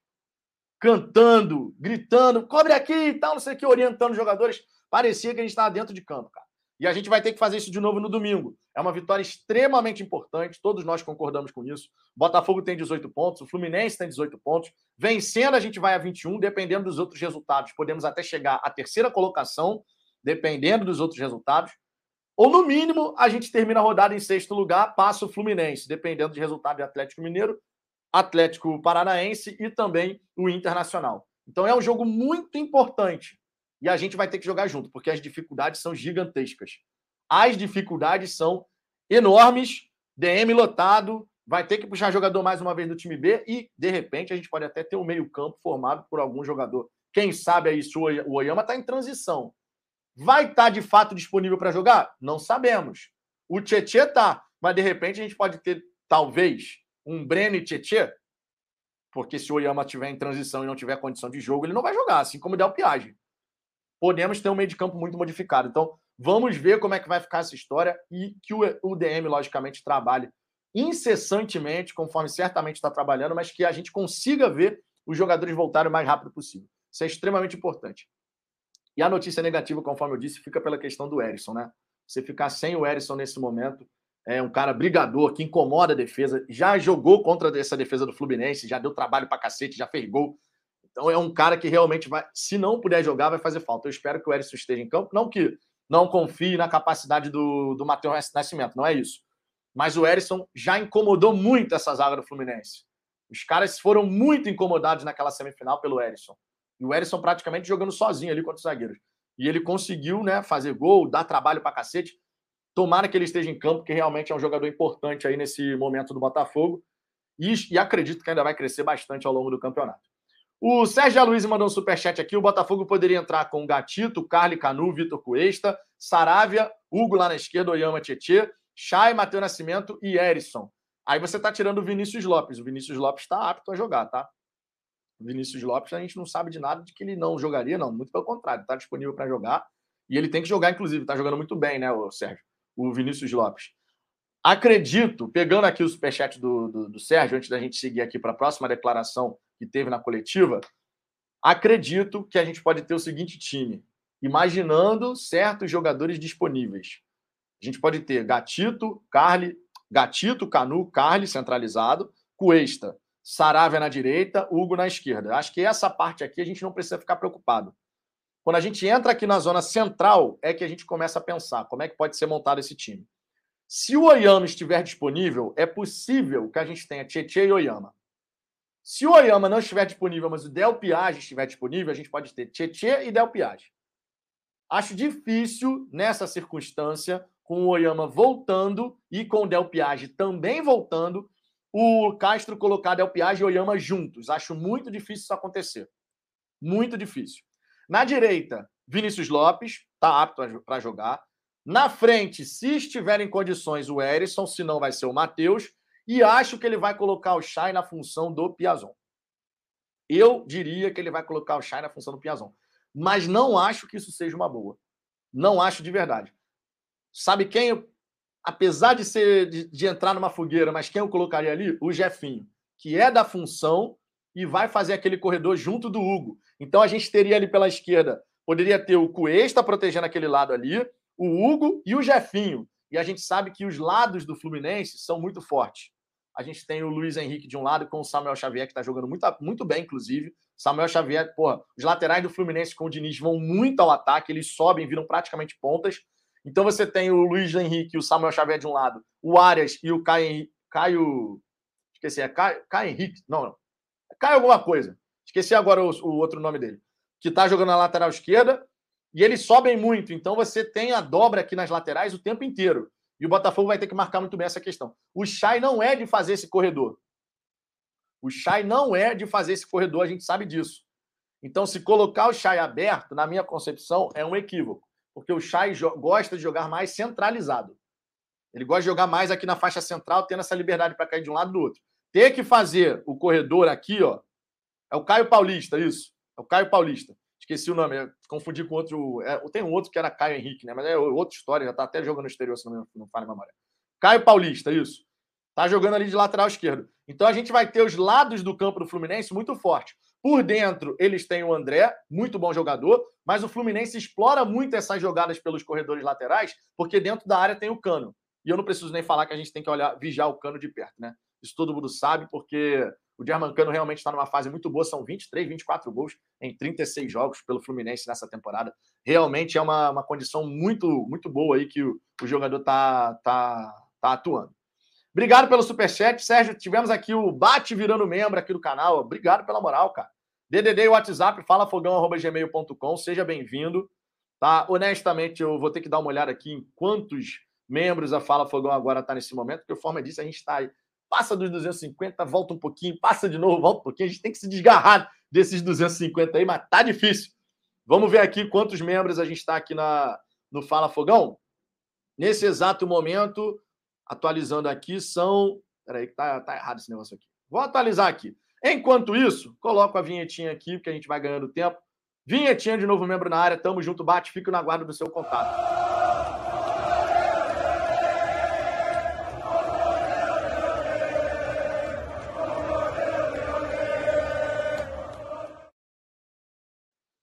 Simbora, ó. Nesse exato momento, agora sim atualizado, são 248 assinantes no programa de membros. Voltou um pouquinho abaixo, temos que passar desses 250. Vamos ver se a gente consegue aí, o mais breve possível, se desgarrar dessa marca. Obrigado, Bate. Tamo junto. Outra questão aqui que vale colocar, obviamente, o tivemos um super chat aqui. Deixa eu colocar aqui na tela, justamente do RL Souza. Meu pai, 93, tava, tá, meu pai, 93 anos, está aqui ouvindo. O moleque daqui, Niterói, Matheus Nascimento. Levei ontem no jogo, Maraca. Ele jogou no Flu, saiu pé da vida. Essa parte final aqui eu não entendi. Essa parte final aqui eu não entendi. Seu pai, então, é tricolor, R.L. Souza? Não tem problema ele ser tricolor. Tu é botafoguense, está valendo, pô. Essa eu não entendi. Essa eu não entendi. Você levou quem no, no Maracanã ontem? Agora eu fiquei, eu fiquei meio confuso aqui. Fiquei meio confuso. Confesso que fiquei meio confuso. É... Simbora, ó. Vamos trazer aqui agora a nossa próxima. Obrigado pelo superchat. Tá concorrendo também a camisa oficial, você sabe disso, né? Inclusive, na verdade, superchat você tem que botar na tela e, porra, vinhetinha na, na área. Minha né? Nossa Senhora! O impossível aconteceu, meu Deus do céu! Simbora, ó. Próximo trecho aqui da declaração do Luiz Castro. Vamos para mais um. A gente agora está no quarto trecho que eu separei aqui dessa coletiva. São sete, a gente está no quarto. Vamos escutar o que, que o Luiz Castro falou nessa parte da coletiva. Vou botar na tela aqui novamente, justamente para a gente poder acompanhar e, na sequência, comentar. Simbora. Os jogadores, quando têm. Há, há uma salta aos olhos toda a gente, muitas vezes, é a vontade, a vontade que o jogador tem em campo. Isso é o mais fácil de, de observar. Agora, não, o mais difícil de observar é se essa vontade está de acordo com o que é exigido taticamente e que o jogo está a pedir. Esse é o problema, muitas vezes. Muitas vezes as pessoas gostam muito de um jogador pela vontade que tem, Uh, e o seu treinador não gosta tanto do jogador porque os jogadores têm, têm muita vontade, mas não sabem onde colocar tanta vontade. E às vezes coloca a vontade de forma tão errada no campo que põe em causa todas as outras vontades de todos os outros jogadores. Um, aquilo que me disse foi aquilo que me perguntou foi como é que eu como é que você viu a absorção dos jogadores? Absorção dos jogadores, os jogadores quando são inteligentes um, e quando são estáveis emocionalmente estão preparados para correr diferentes caminhos. Nós, eh, nós precisamos de sustentar muito aquilo que pedimos aos jogadores, mas uh, os jogadores estão muito plásticos naquilo que, naquilo que nós lhe pedimos, eles respondem de forma muito rápida. Agora precisamos de tempo para sustentar muitas dessas coisas que pedimos. O que é que acontece muitas vezes? Muitas vezes, de jogo para jogo, há variação de rendimento, durante o próprio jogo há variação de rendimento, porque essas, esses, esses princípios que nós pedimos aos nossos jogadores, eles não estão alicerçados um, de uma forma muito forte e que normalmente é construída ao longo do tempo. É esse o perigo que nós temos uh, neste campeonato. Por isso é que nós, quando falamos, sabe, eu quando falo em projeto, eu falo em tempo, eu nunca falo em resultados, porque sei bem aquilo, sei bem aquilo que quero e aquilo que devo dar ao, ao, ao Botafogo. Um, se, aliás, por para a maioria das pessoas estarem as coisas muito alicerçadas em, em, em resultados, a primeira pergunta a que fizeram ao Texter uh, foi se tinha pensado em me demitir, porque uh, realmente para a maioria das pessoas uh, projetos são resultados e eu também tenho que viver em função do contexto e agora percebo que sim, percebo que os projetos são resultados de forma bastante Uh, não que o resultado não seja importante para mim, já vos disse, eu vivo de resultados, quero ganhar sempre, quero ser campeão sempre. Nos últimos, nos últimos anos da minha carreira, durante uh, um, dois, três, sim, nos últimos três anos lutei, lutámos, eu e a minha equipa técnica das instituições onde estivemos para ser campeões e queremos muito ganhar sempre, sempre, sempre, e devido a esse, esse trajeto é que conseguimos construir uma carreira de sucesso foi assente em resultados. Agora, há, não podemos é, é, andar a mentir às pessoas, não podemos dizer que um projeto é de três anos ou quatro e depois querem que o projeto seja três dias ou quatro. Isso não existe. Não existe e, e, e revolta-me isso a forma como as pessoas olham para, olham para as coisas. Está toda a gente envolvida num projeto, então estamos ou não estamos envolvidos num projeto. Se não estamos, dizemos que não estamos e não mentimos a ninguém. Eu vim para um projeto de dois ou três anos, não quero dizer que continuo dele até ao fim, mas enquanto viver nele é nisso que eu acredito. E se não for isto que existe, digam-me que não é isto que existe. Vamos lá, vamos pegar aqui essa parte da, da coletiva, mais uma vez, destrinchar alguns pontos importantes aqui, tá? Primeiro ponto, ele fala sobre vontade dos jogadores, que os jogadores coisa mais fácil de você perceber é o jogador ter vontade. Mas, ao mesmo tempo, ele sinaliza algo que é extremamente necessário também, que é ter inteligência para poder correr da maneira certa. E que hoje os jogadores ainda estão se adaptando aos princípios e que ainda não estão alicerçados para poder sustentar de forma mais regular ainda esses princípios. Ou seja, os jogadores ainda estão passando por aquele período de aprendizado em relação àquilo que a comissão técnica e o próprio Luiz Castro desejam é fácil a gente perceber no campo vontade. Ah, o cara tá correndo pra caramba, mas está correndo certo dentro do que a tática pede? Essa é uma reflexão importante que a gente precisa sempre fazer num pós-jogo. Por isso que muitas vezes aqui, vocês sabem, vocês que acompanham o Fala Fogão sabem disso, o Botafogo vence. Aí a gente chega aqui e fala, é, mas tal coisa não foi legal. E aí tem muito torcedor que naquela onda de ganhamos, que se dane tudo, vocês só criticam. Vocês sabem, vocês que acompanham o canal há mais tempo, sabem como isso acontece aqui no Fala Fogão. Na Série B, então, nem se fala. O time vencia, a gente falava que precisava ser feito melhor e tal, não sei o quê, e aí descia a lenha, porque a gente estava criticando um time que tinha acabado de vencer. Justamente porque essa questão de achar que só o resultado final interessa, não é bem assim. Quando eu falo que não é só o resultado final que interessa, eu estou falando logicamente aqui de quê? De desempenho. Se você tem bons desempenhos, você, obviamente, consegue se aproximar das vitórias. Significa dizer que sempre que você jogar bem, você vai vencer? E sempre que você jogar mal, você vai perder? Não, porque o futebol tem suas nuances. Mas é muito importante a cada pós-jogo a gente chegar aqui e falar o que, que está funcionando, o que, que não está funcionando. Por exemplo, vou dar um exemplo prático. Naquela sequência de quatro derrotas, todo mundo estava falando o quê? Basta colocar um Barreto no time, que é um cão de guarda, que vai melhorar tudo. E a gente falava o quê? O time tem que marcar. O time tem que se ajudar. Não adianta um correr pelos outros se os outros não estão correndo certo. Se os outros não estão ajudando no sistema de marcação. Quantas e quantas vezes a gente falou isso aqui? Que não bastava. Quem dera o problema fosse trocar só um jogador. Se o problema estivesse num único jogador, coloca um outro jogador que está resolvendo tudo. Não é. E não era. E não será. Porque você precisa, logicamente, de um sistema funcionando. Por exemplo, vamos pegar o Piazon. O Piazon diante do Internacional. O Piazon teve um papel extremamente importante diante do Internacional. Ali pelo corredor da esquerda. Não só quando o time tinha a bola, mas sem a bola, mais importante ainda sem a bola. Ajudou demais na marcação ali pelo lado esquerdo, ajudando o Hugo. Dobrando a marcação com o Hugo ali, numa inferioridade numérica.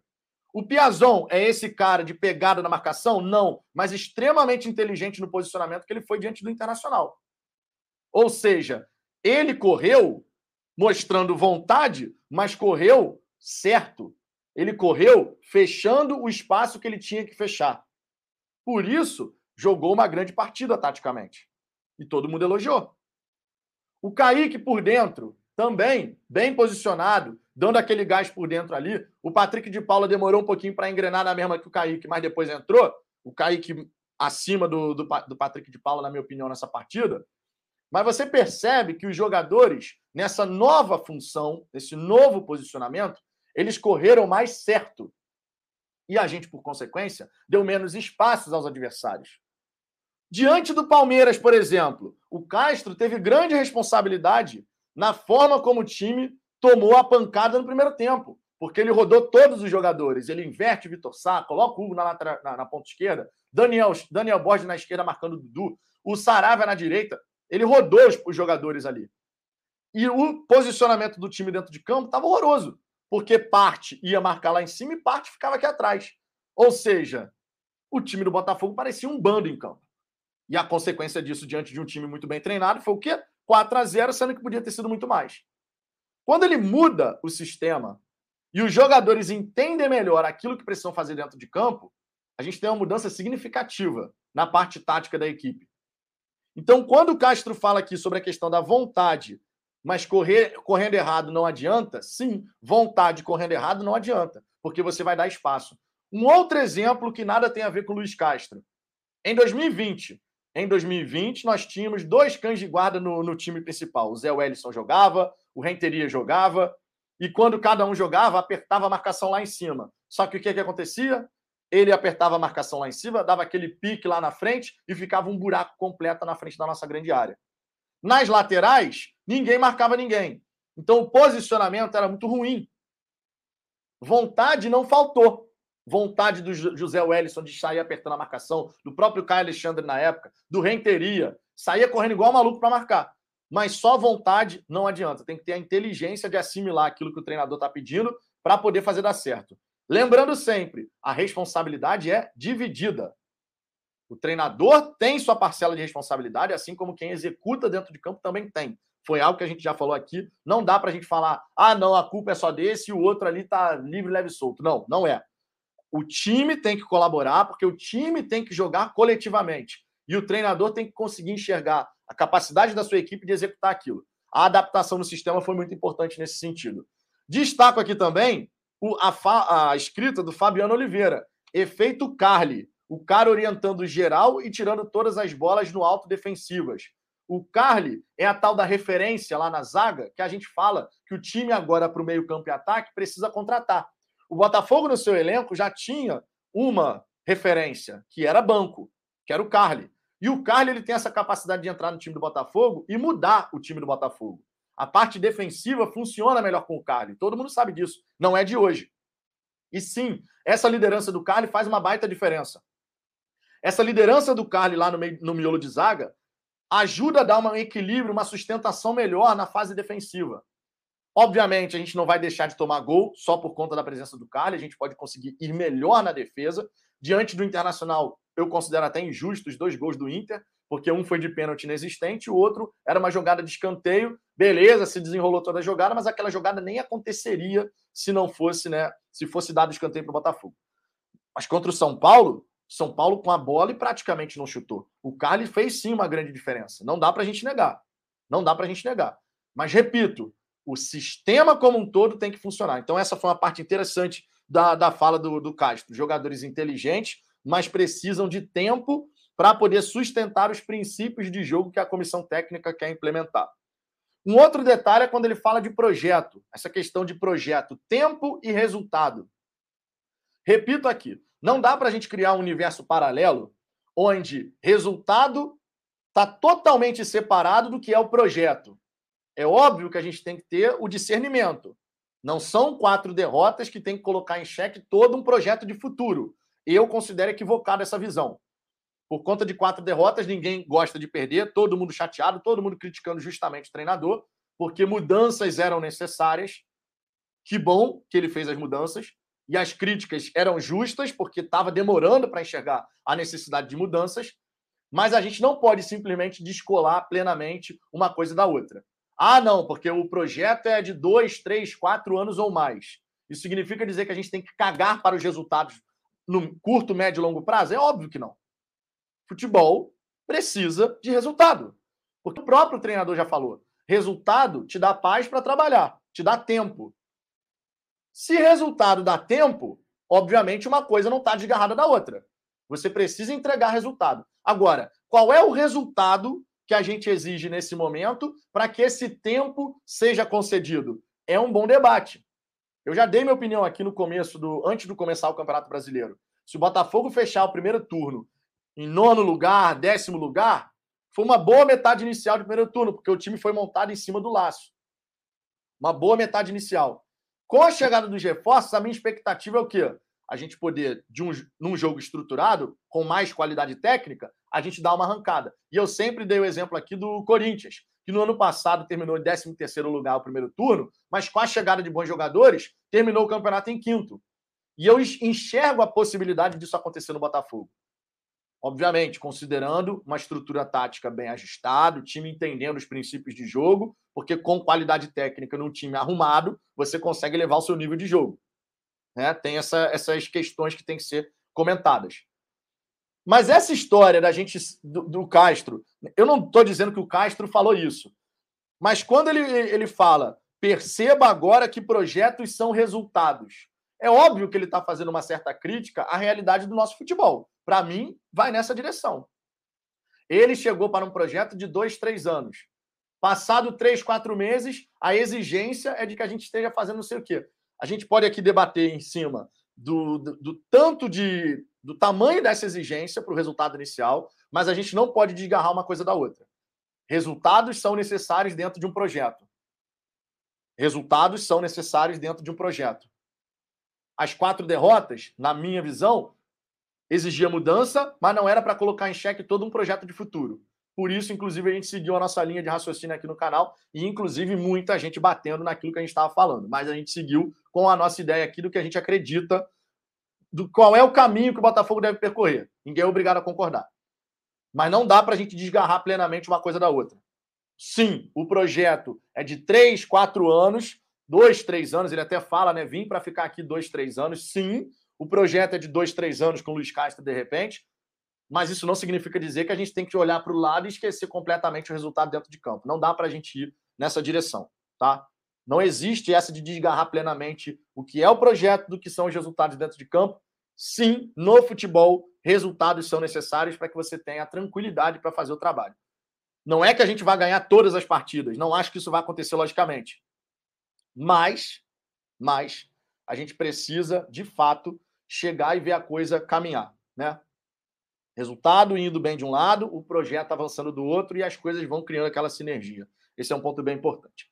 Maurílio Campos, tu fala, hein, criança? Amigo, fazendo resenha sozinho, eu falo mesmo. Temos até vinheta para isso, Maurílio. Fala muito! Fala muito!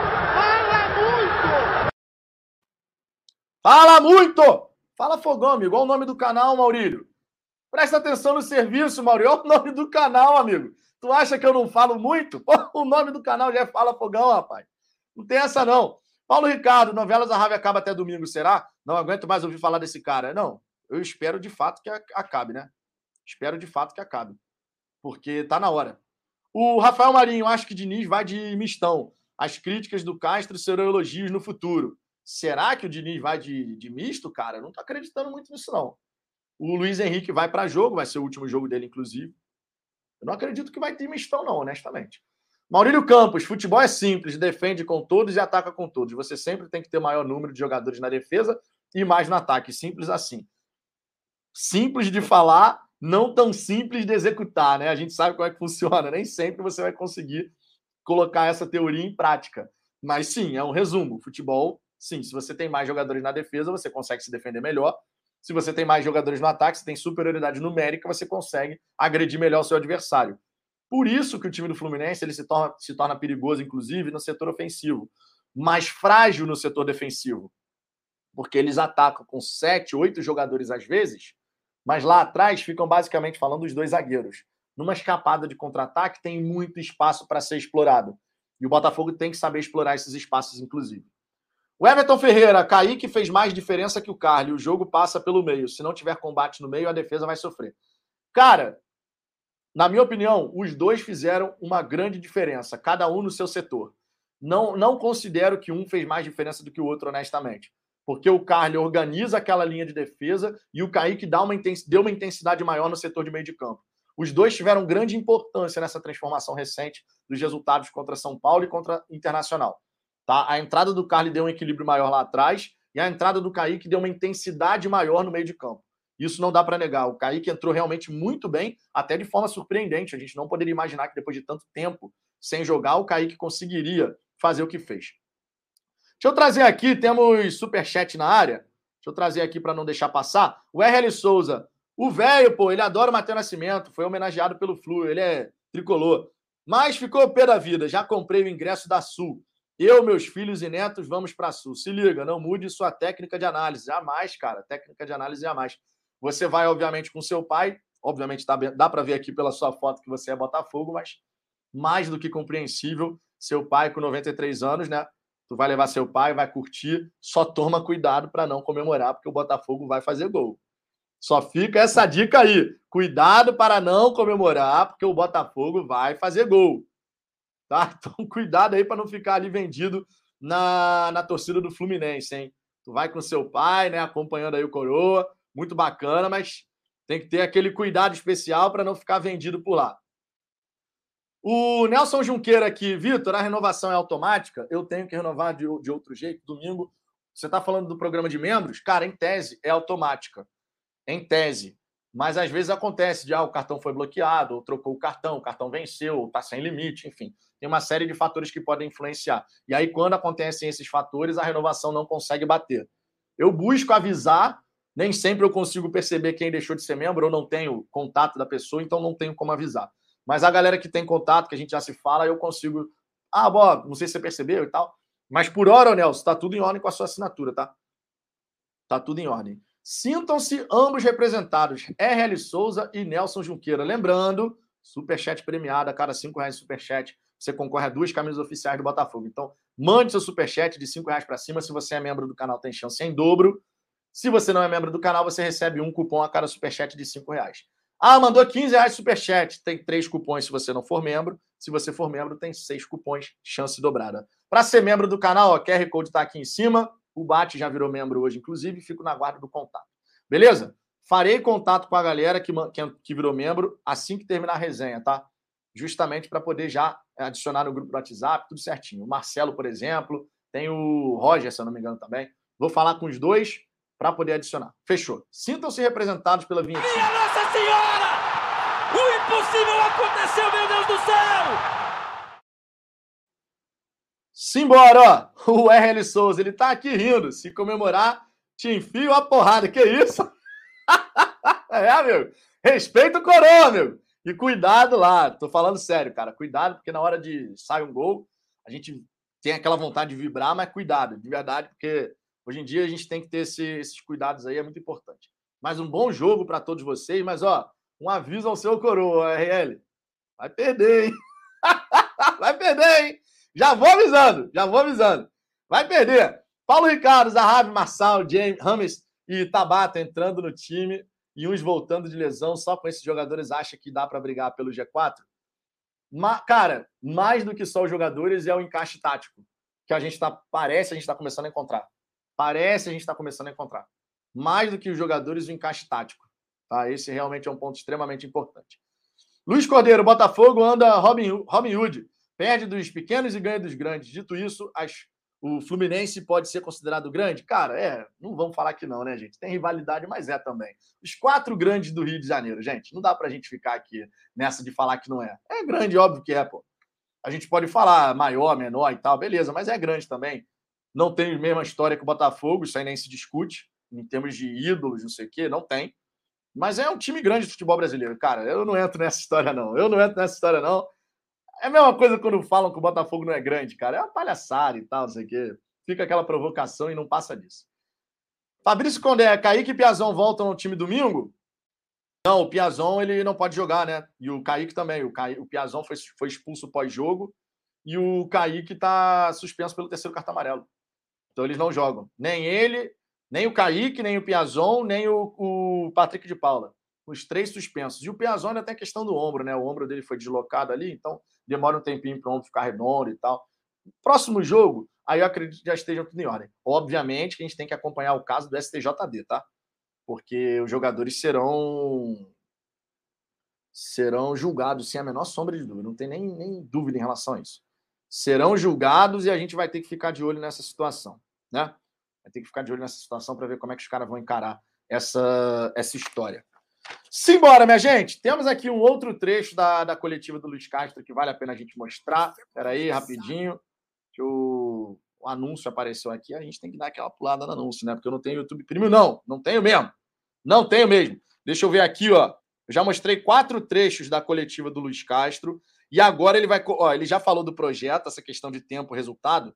Nas próximas três declarações, tem falas importantíssimas do Luiz Castro, porque ele começa a olhar para essa questão da para essa questão da, da estrutura.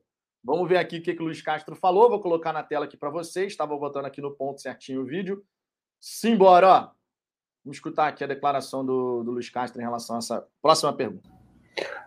Nós. Uh eu, recentemente, numa entrevista, disse que uh, os meus 60 anos, a ambição permanece exatamente igual àquele menino que jogava bola com 11 anos na rua. Exatamente a mesma ambição. Olhe para o jogo da mesma forma.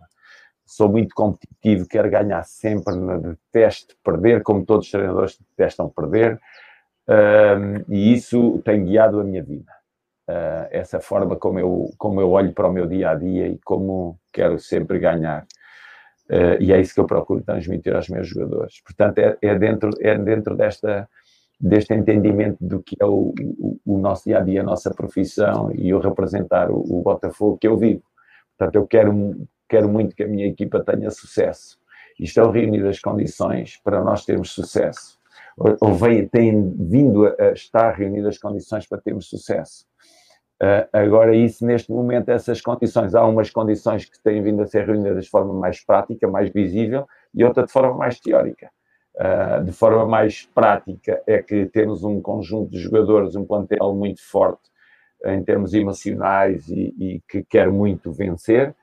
De forma muito prática, temos uma torcida que é muito entregue ao jogo e está muito presente no jogo, para o bem e para o mal, está muito entregue ao, ao, jogo, é, é, é, é, exigente, mas é muito efetiva, é, é, sente-se muito. Temos uma administração e um staff que me envolve, que quer muito ganhar, e depois chegamos ao lado prático. O lado prático é o quê? Uh, temos este, este treinos que vocês veem com um piso duríssimo que, que é bom para estacionar carros, mas que nós temos de trabalhar lá e que nos causa muitos problemas devido à dureza do piso. Uh, não temos um centro de treinos uh, para trabalhar onde tenha as condições que nós achamos que são minimamente exigidas para o dia a dia. Uh, temos uma academia que anda, estas são as questões práticas, temos uma academia que anda longe de nós e que nós, eu que eu quero ter mais perto, tenha consciência exata que o mercado não nos vai dar sempre aquilo que nós queremos e tem que ser a nossa academia que nos tem de dar os jogadores que nós queremos para o plantel. E para mim é um prazer enorme desenvolver jogadores, inseri-los no meu grupo de trabalho e desenvolvê-los para mais tarde eles fazerem a carreira deles e o clube tirar o máximo de proveito deles em termos daquilo que é a performance deles. Uh, isto também é, é, é, é, em termos práticos, é isto, é uma organização que nós queremos, uma estrutura que nós queremos ver mais perto de nós e que anda tão distante e tão dividida, em que nós não conhecemos, não, não, não conhece algum dos, dos líderes dos, do, dos departamentos ao fim de dois meses e tal, porque não temos infraestruturas onde eles possam estar, onde é que eles vão estar aqui ao pé de mim, como é impossível nem eu conhecê-los. Esta é a parte prática, este é o projeto, e é isto que toda. Eu, é, é isto que deve preocupar o projeto. No projeto não se pode preocupar nós.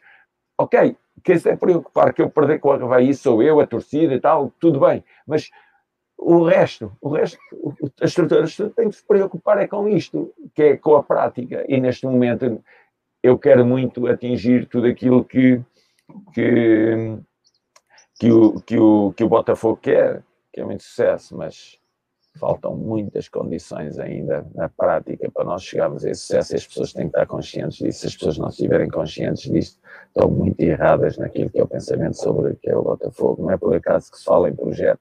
Projeto é alguma coisa que se quer fazer no tempo e, e que tem prazos para se fazer no tempo.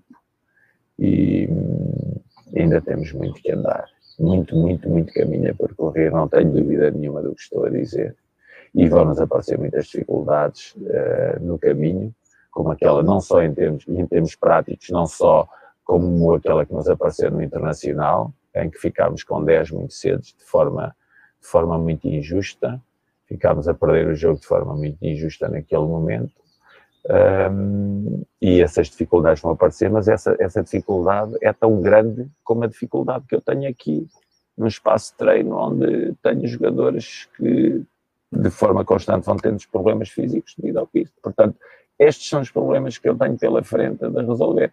Agora, o que é que normalmente acontece? Estendendo um bocadinho a resposta. O que é que normalmente acontece? E que eu acho que não me vou defender a mim, porque eu já vos disse que eu saio quando tiver de sair. Não é isso que eu vou dizer. Eu vou dizer é, um treinador normalmente chega ao clube e quando descobre, o, o, o, os problemas e quando os vai começar a resolver é quando põe o, o treinador embora. E depois vem outro e vai ter um tempo para descobrir problemas, descobrir problemas e depois quando começa a, a percebê-los e a resolvê-los, vai embora. E então andamos nesta roda. E toda a gente a bater palmas ao que chega e a assobiar o que vai. Mas o problema continua cá metido. Fica o problema, vão os treinadores. Aí, mais uma resposta do Castro, tá? E, obviamente, temos algumas questões importantes aqui. Acho que a principal delas, vocês vão concordar, é quando o Castro fala a respeito do centro de treinamento. Não a questão de que a gente ainda precisa de um centro de treinamento, mas eu acho que pegou todo mundo de surpresa quando ele fala do campo do Lonier, porque a gente, eu pelo menos esperava, já falei isso aqui ao longo da resenha. Eu pelo menos esperava. Quando ele aponta o Roberto Souza, acho que ele falou do campo anexo. Não foi, não, cara. Tanto é que ele aponta. Ó, temos esses campos aqui, ele aponta para os campos do Lonier. E eu acho que isso pegou todo mundo de surpresa, porque, pelo menos na minha concepção, quando a gente tem um campo que foi preparado, do zero, tudo bonitinho, e o cara fala que o campo tem um piso duro, que causa problema nos jogadores, que é bom para estacionar carro, irmão, isso daí realmente pegou todo mundo de surpresa. Não dá para negar. Eu jamais poderia imaginar, em três campos no Lonier, que a questão do campo seria um problema, considerando que aquele campo foi preparado para isso. Ele foi preparado para ser um, um, um, campo usado em centro de treinamento. Realmente pegou muito de surpresa. E eu acho que surpreendeu a todos. Acho que surpreendeu a todos. Né? Vale destacar aqui sobre os pontos positivos que ele fala de um elenco forte emocional, e acho que ninguém mais duvida disso, né? Depois da reação que a gente teve contra o Internacional, que de fato esse elenco emocionalmente é um elenco capaz de suportar a, a pressão e as situações diversas do jogo. Falou da torcida presente para o bem e para o mal. Palavras do Luiz Castro, então falando da torcida de modo geral, torcida muito apaixonada, presente para o bem e para o mal presente na hora do apoio e para o mal na hora do, de acontecer coisas, conforme, por exemplo, aconteceu lá no CT. Também comentou sobre isso. Elogiou a administração e o staff, dizendo que são pessoas competentes, mas essa parte da estrutura realmente Não a questão de não termos ainda a estrutura, conforme eu disse, mas a questão do piso. A, questão do piso de jogo me pegou muito de surpresa. Essa daí, essa daí eu não esperava. Essa daí eu não esperava. Mauro José, ele fala do campo anexo em cima do. Não, cara, ele não fala do campo anexo. Tanto é que ele aponta para o campo. Você pode reparar no gestual que ele aponta para o campo. Ele fala: temos esses campos aqui, não sei o quê. O Botafogo não é o. não treina, o time principal não treina no anexo, gente. Quem treina no anexo é o Botafogo B. O time principal treina no Lonier. Como é que ele estaria falando de um campo que ele não usa? Ele está falando daquele. Ele, tá, ele aponta para o campo. Entendeu? Isso aí não está no gestual dele. Só pegar o vídeo que ele aponta para o campo. Ele faz assim: temos um campo, temos esses campos, não sei o quê. Ele fala assim. Ele aponta para o campo, né? E ele, inclusive, fala das lesões, né? O Maurílio aqui, inclusive, falou que muitas lesões são causadas por conta do piso duro. Será que isso explica o DM lotado? Entendeu? Ô, Mauro, ele não treina. Cara, mas o Botafogo não treina no anexo, Mauro. Como é que ele tá falando do campo anexo? Não faz o menor sentido ele falar do campo anexo. O time principal não treina no campo anexo. Entendeu? Ele não treina no campo anexo. Por que, que ele estaria falando do campo anexo? Ele treina no Lonier. Todo santo dia os jogadores usam o campo do Lonier. Não é o campo anexo. Quem usa o campo anexo é o time B. Não é o time principal. Complicada essa situação, cara. A gente precisa resolver essa, essa parte aí do, da estrutura o mais rápido possível. Infelizmente, não dá para estalar o dedo e pronto. Tá ótimo, tá lindo. Infelizmente, infelizmente.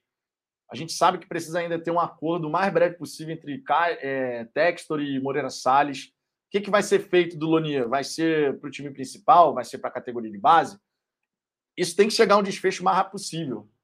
Tem, temos que ter um desfecho mais rápido possível em relação a isso. Né? Acho que todo mundo concorda com essa questão. Não dá para a gente ficar esperando muito mais tempo. Claro, a questão de você buscar um terreno, a gente sabe que isso demora, não é?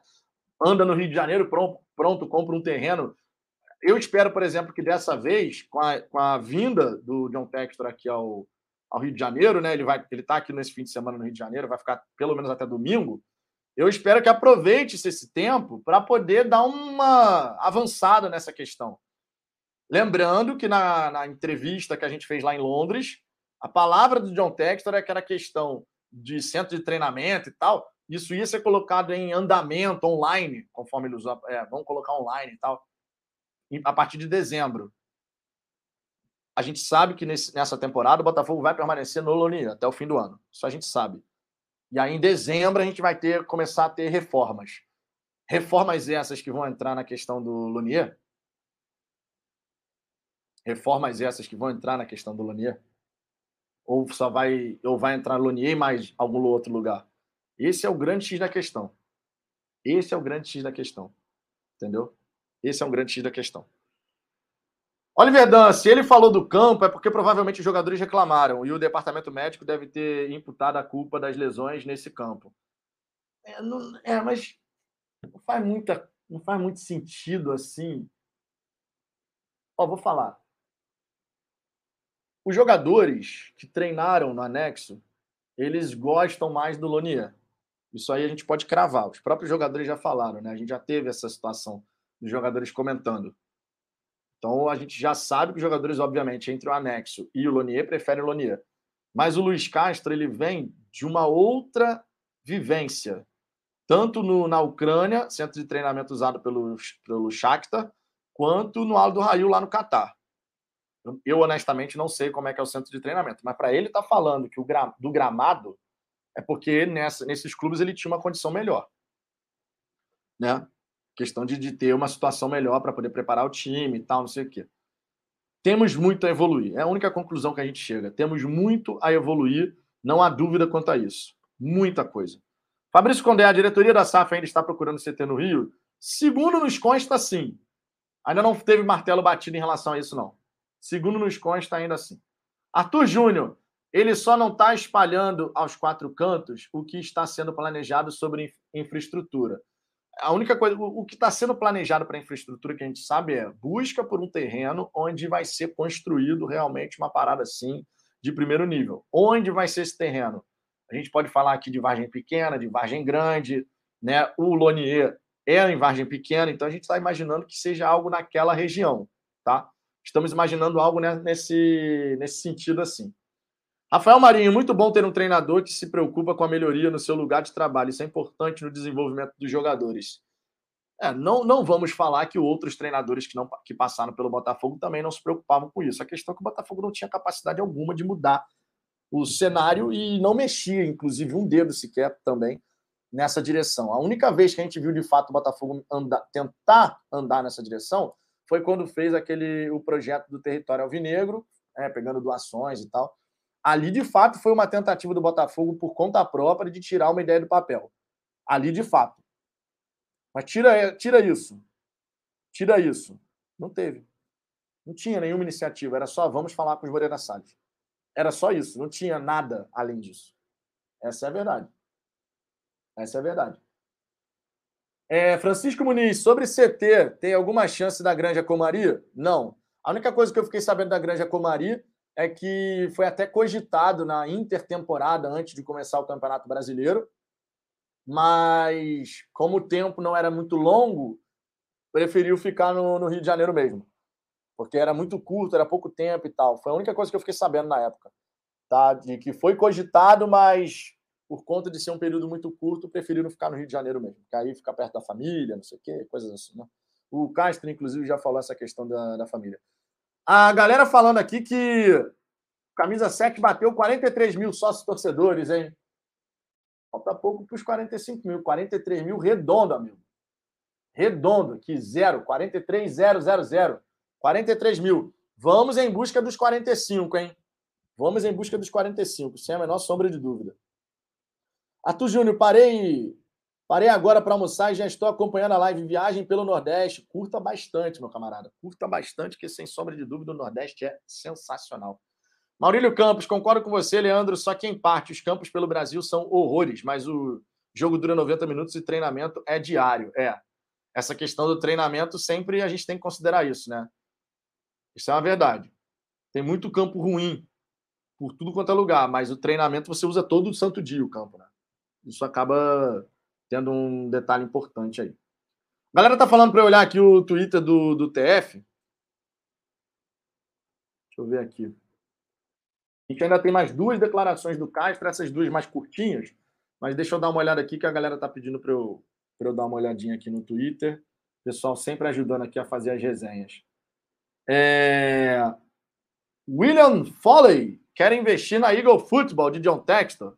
Pelo que pude apurar, este investimento será de aproximadamente 523 milhões de euros. Isso será importante para todo o processo. Ah, cara, agora agora que o que o Botafogo faz parte dessa holding, quanto mais dinheiro a Eagle Holding tiver, melhor, amigo. A Eagle Football, no caso, né? Quanto mais dinheiro tiver disponível, melhor, né? Isso é óbvio. Se o cara tá querendo. Vamos fazer o seguinte. Vamos fazer o seguinte. Vou botar aqui a matéria na tela antes da gente trazer o destaque do, das últimas duas declarações do, do, do, do Castro, vamos botar aqui na tela essa matéria, falando sobre essa possibilidade de investimento. Deixa eu abrir aqui primeiro.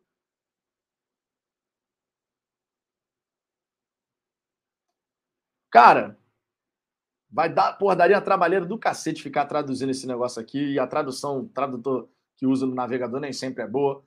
A informação é essa. Depois, numa, numa, outra resenha amanhã, de repente, eu trago mais detalhes aqui, porque eu consigo ler com mais calma. É porque é uma matéria lá de fora, tá tudo em inglês. Obviamente, daria para ir fazendo aqui a tradução, mas vai dar uma trabalheira do cacete, vai ficar enrolando, porque, obviamente, eu não vou traduzir aqui como se eu estivesse lendo em português, né? Você tem que ler a frase, entender o contexto. Façamos o seguinte: amanhã, na resenha da hora do almoço, a gente fala mais a fundo sobre isso, mas por hora a informação está aqui no Twitter do, do, TF, né? Resumida. William Foley quer investir na Eagle Futebol de John Textor aproximadamente 523 milhões de euros. Isso é bom para o Botafogo, para o Crystal Palace, para o Lyon, para o Molenbeek, né? E é bom para todo mundo, não só para um e outro. Beleza? Vamos adiante. Vamos adiante. Vou trazer aqui mais duas falas do, do Luiz Castro, tá? Justamente aqui as duas falas finais.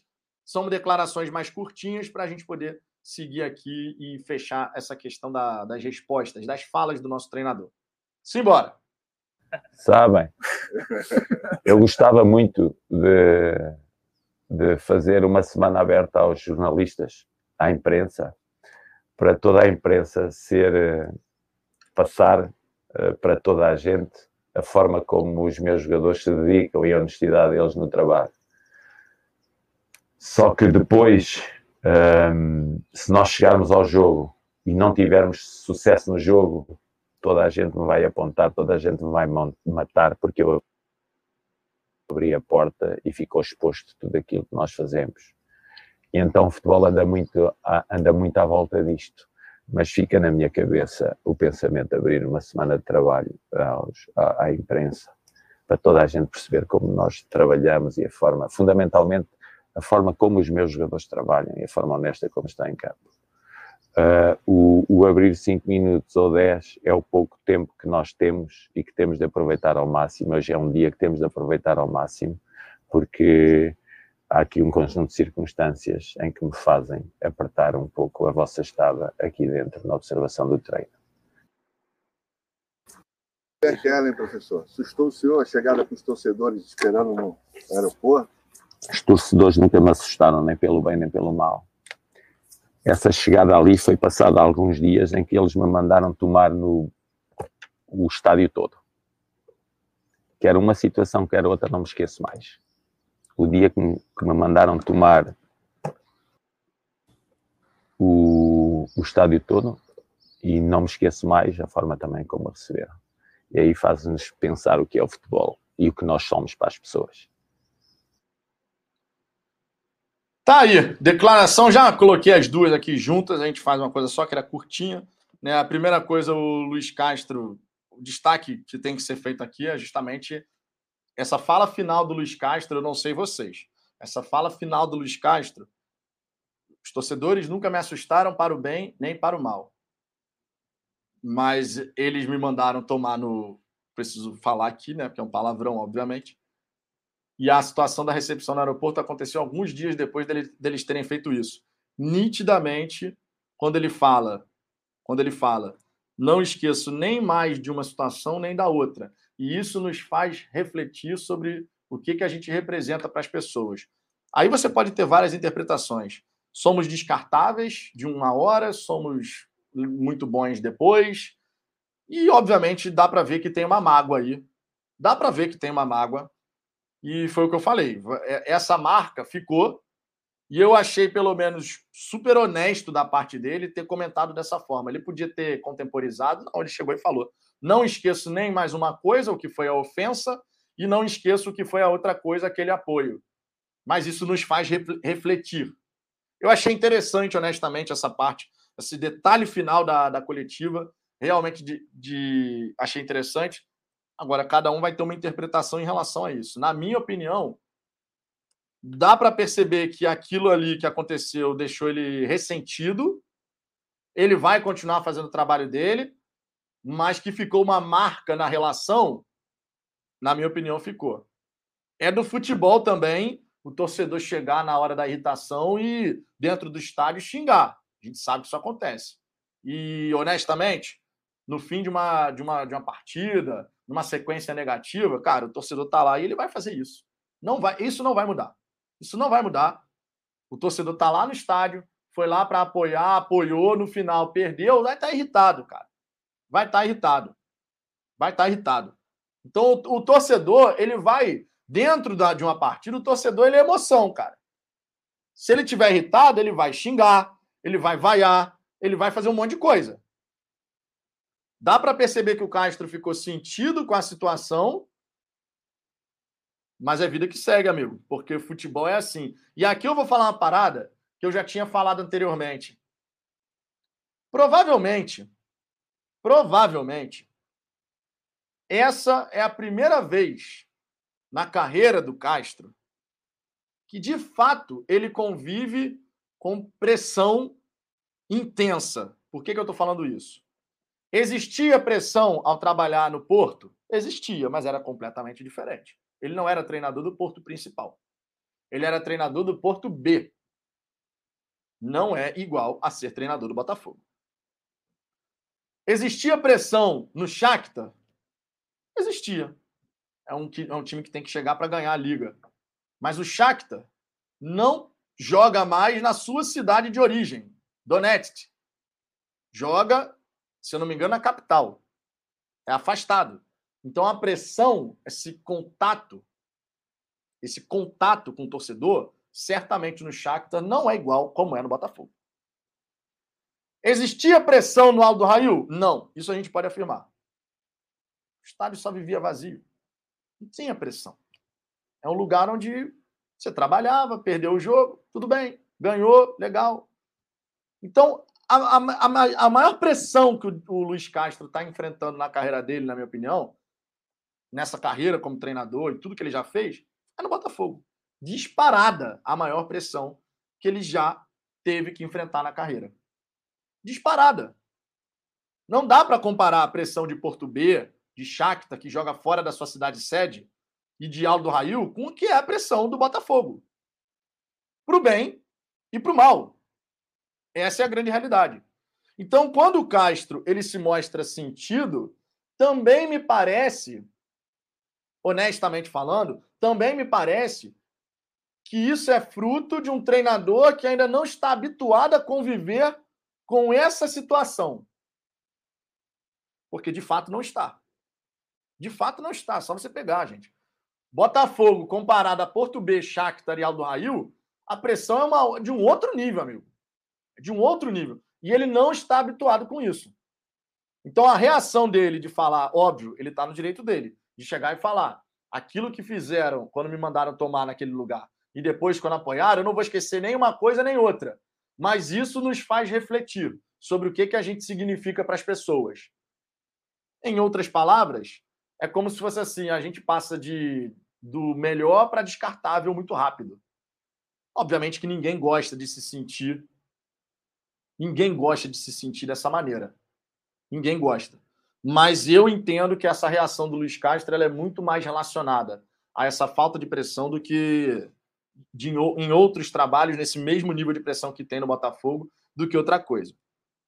Isso não, não significa dizer que ele tem que gostar de ser mandado tomar naquele lugar, porque ninguém gosta.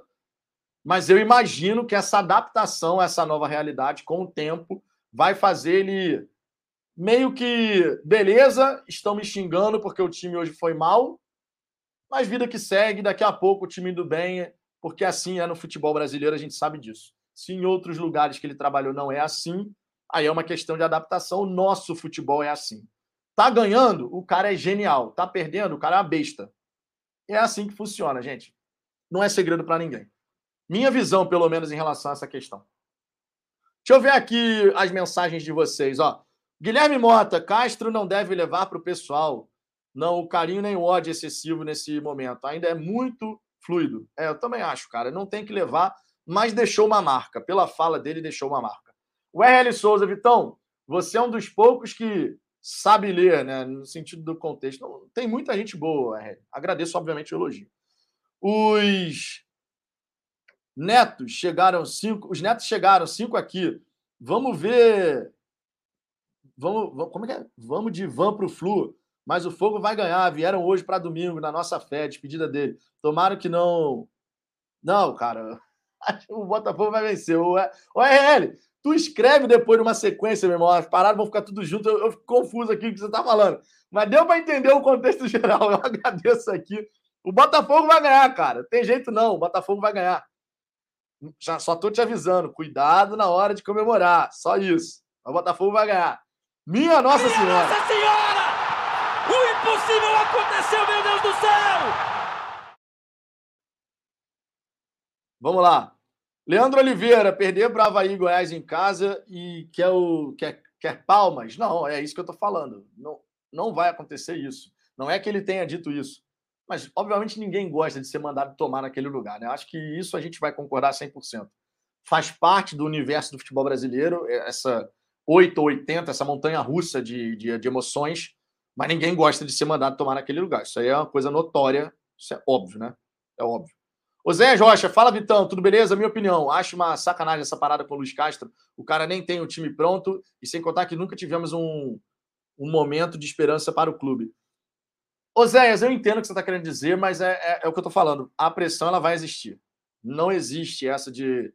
Não, não, ele vai ter que aprender a conviver com a pressão ele vai ter que aprender a conviver. É algo que é novo na carreira dele, porque nesses outros clubes que ele passou não era no mesmo nível que é no Botafogo. Essa é a grande verdade. Então ele vai ter que aprender a conviver. E acredito que ele vai começar a saber interpretar cada, cada situação. A torcida, ela é movida a sentimento. A massa, ela é movida a paixão. Se o time ganha na garra, o time é o melhor time do planeta. Se o time é moroso pra cacete e tá andando em campo, o time não tem compromisso nenhum e tal. E assim é o futebol. Seria melhor, na minha visão, se não fosse 8 ou 80 o tempo inteiro? Seria, sim, mais fácil de ser analisado. Mas não teria o mesmo grau de paixão que tem se a gente, se todo mundo pensasse dessa forma. Se todo mundo pensasse que a gente tem que ter o, sempre o equilíbrio em todos os momentos, a gente não teria a emoção que é o futebol. Porque muito dessa emoção do futebol é justamente o, você viver o momento quando o seu time está conseguindo uma vitória histórica e você vai às lágrimas, e quando seu time está sendo derrotado ridiculamente, você dá soco de raiva na cadeira ao lado. O futebol ele tem essa questão muito inserida ali ao longo dos 90 minutos. E, obviamente, a repercussão que cada resultado gera depois dos 90 minutos. Mas ele vai ter que aprender a conviver com essa pressão, não tem jeito. Vicente Carneiro, Vitor, estamos com Covid. Se cuida aí, amigo. Se cuidem vocês também, Vicente. Cuidado aí, de verdade. É... Melhoras, obviamente, para sua família.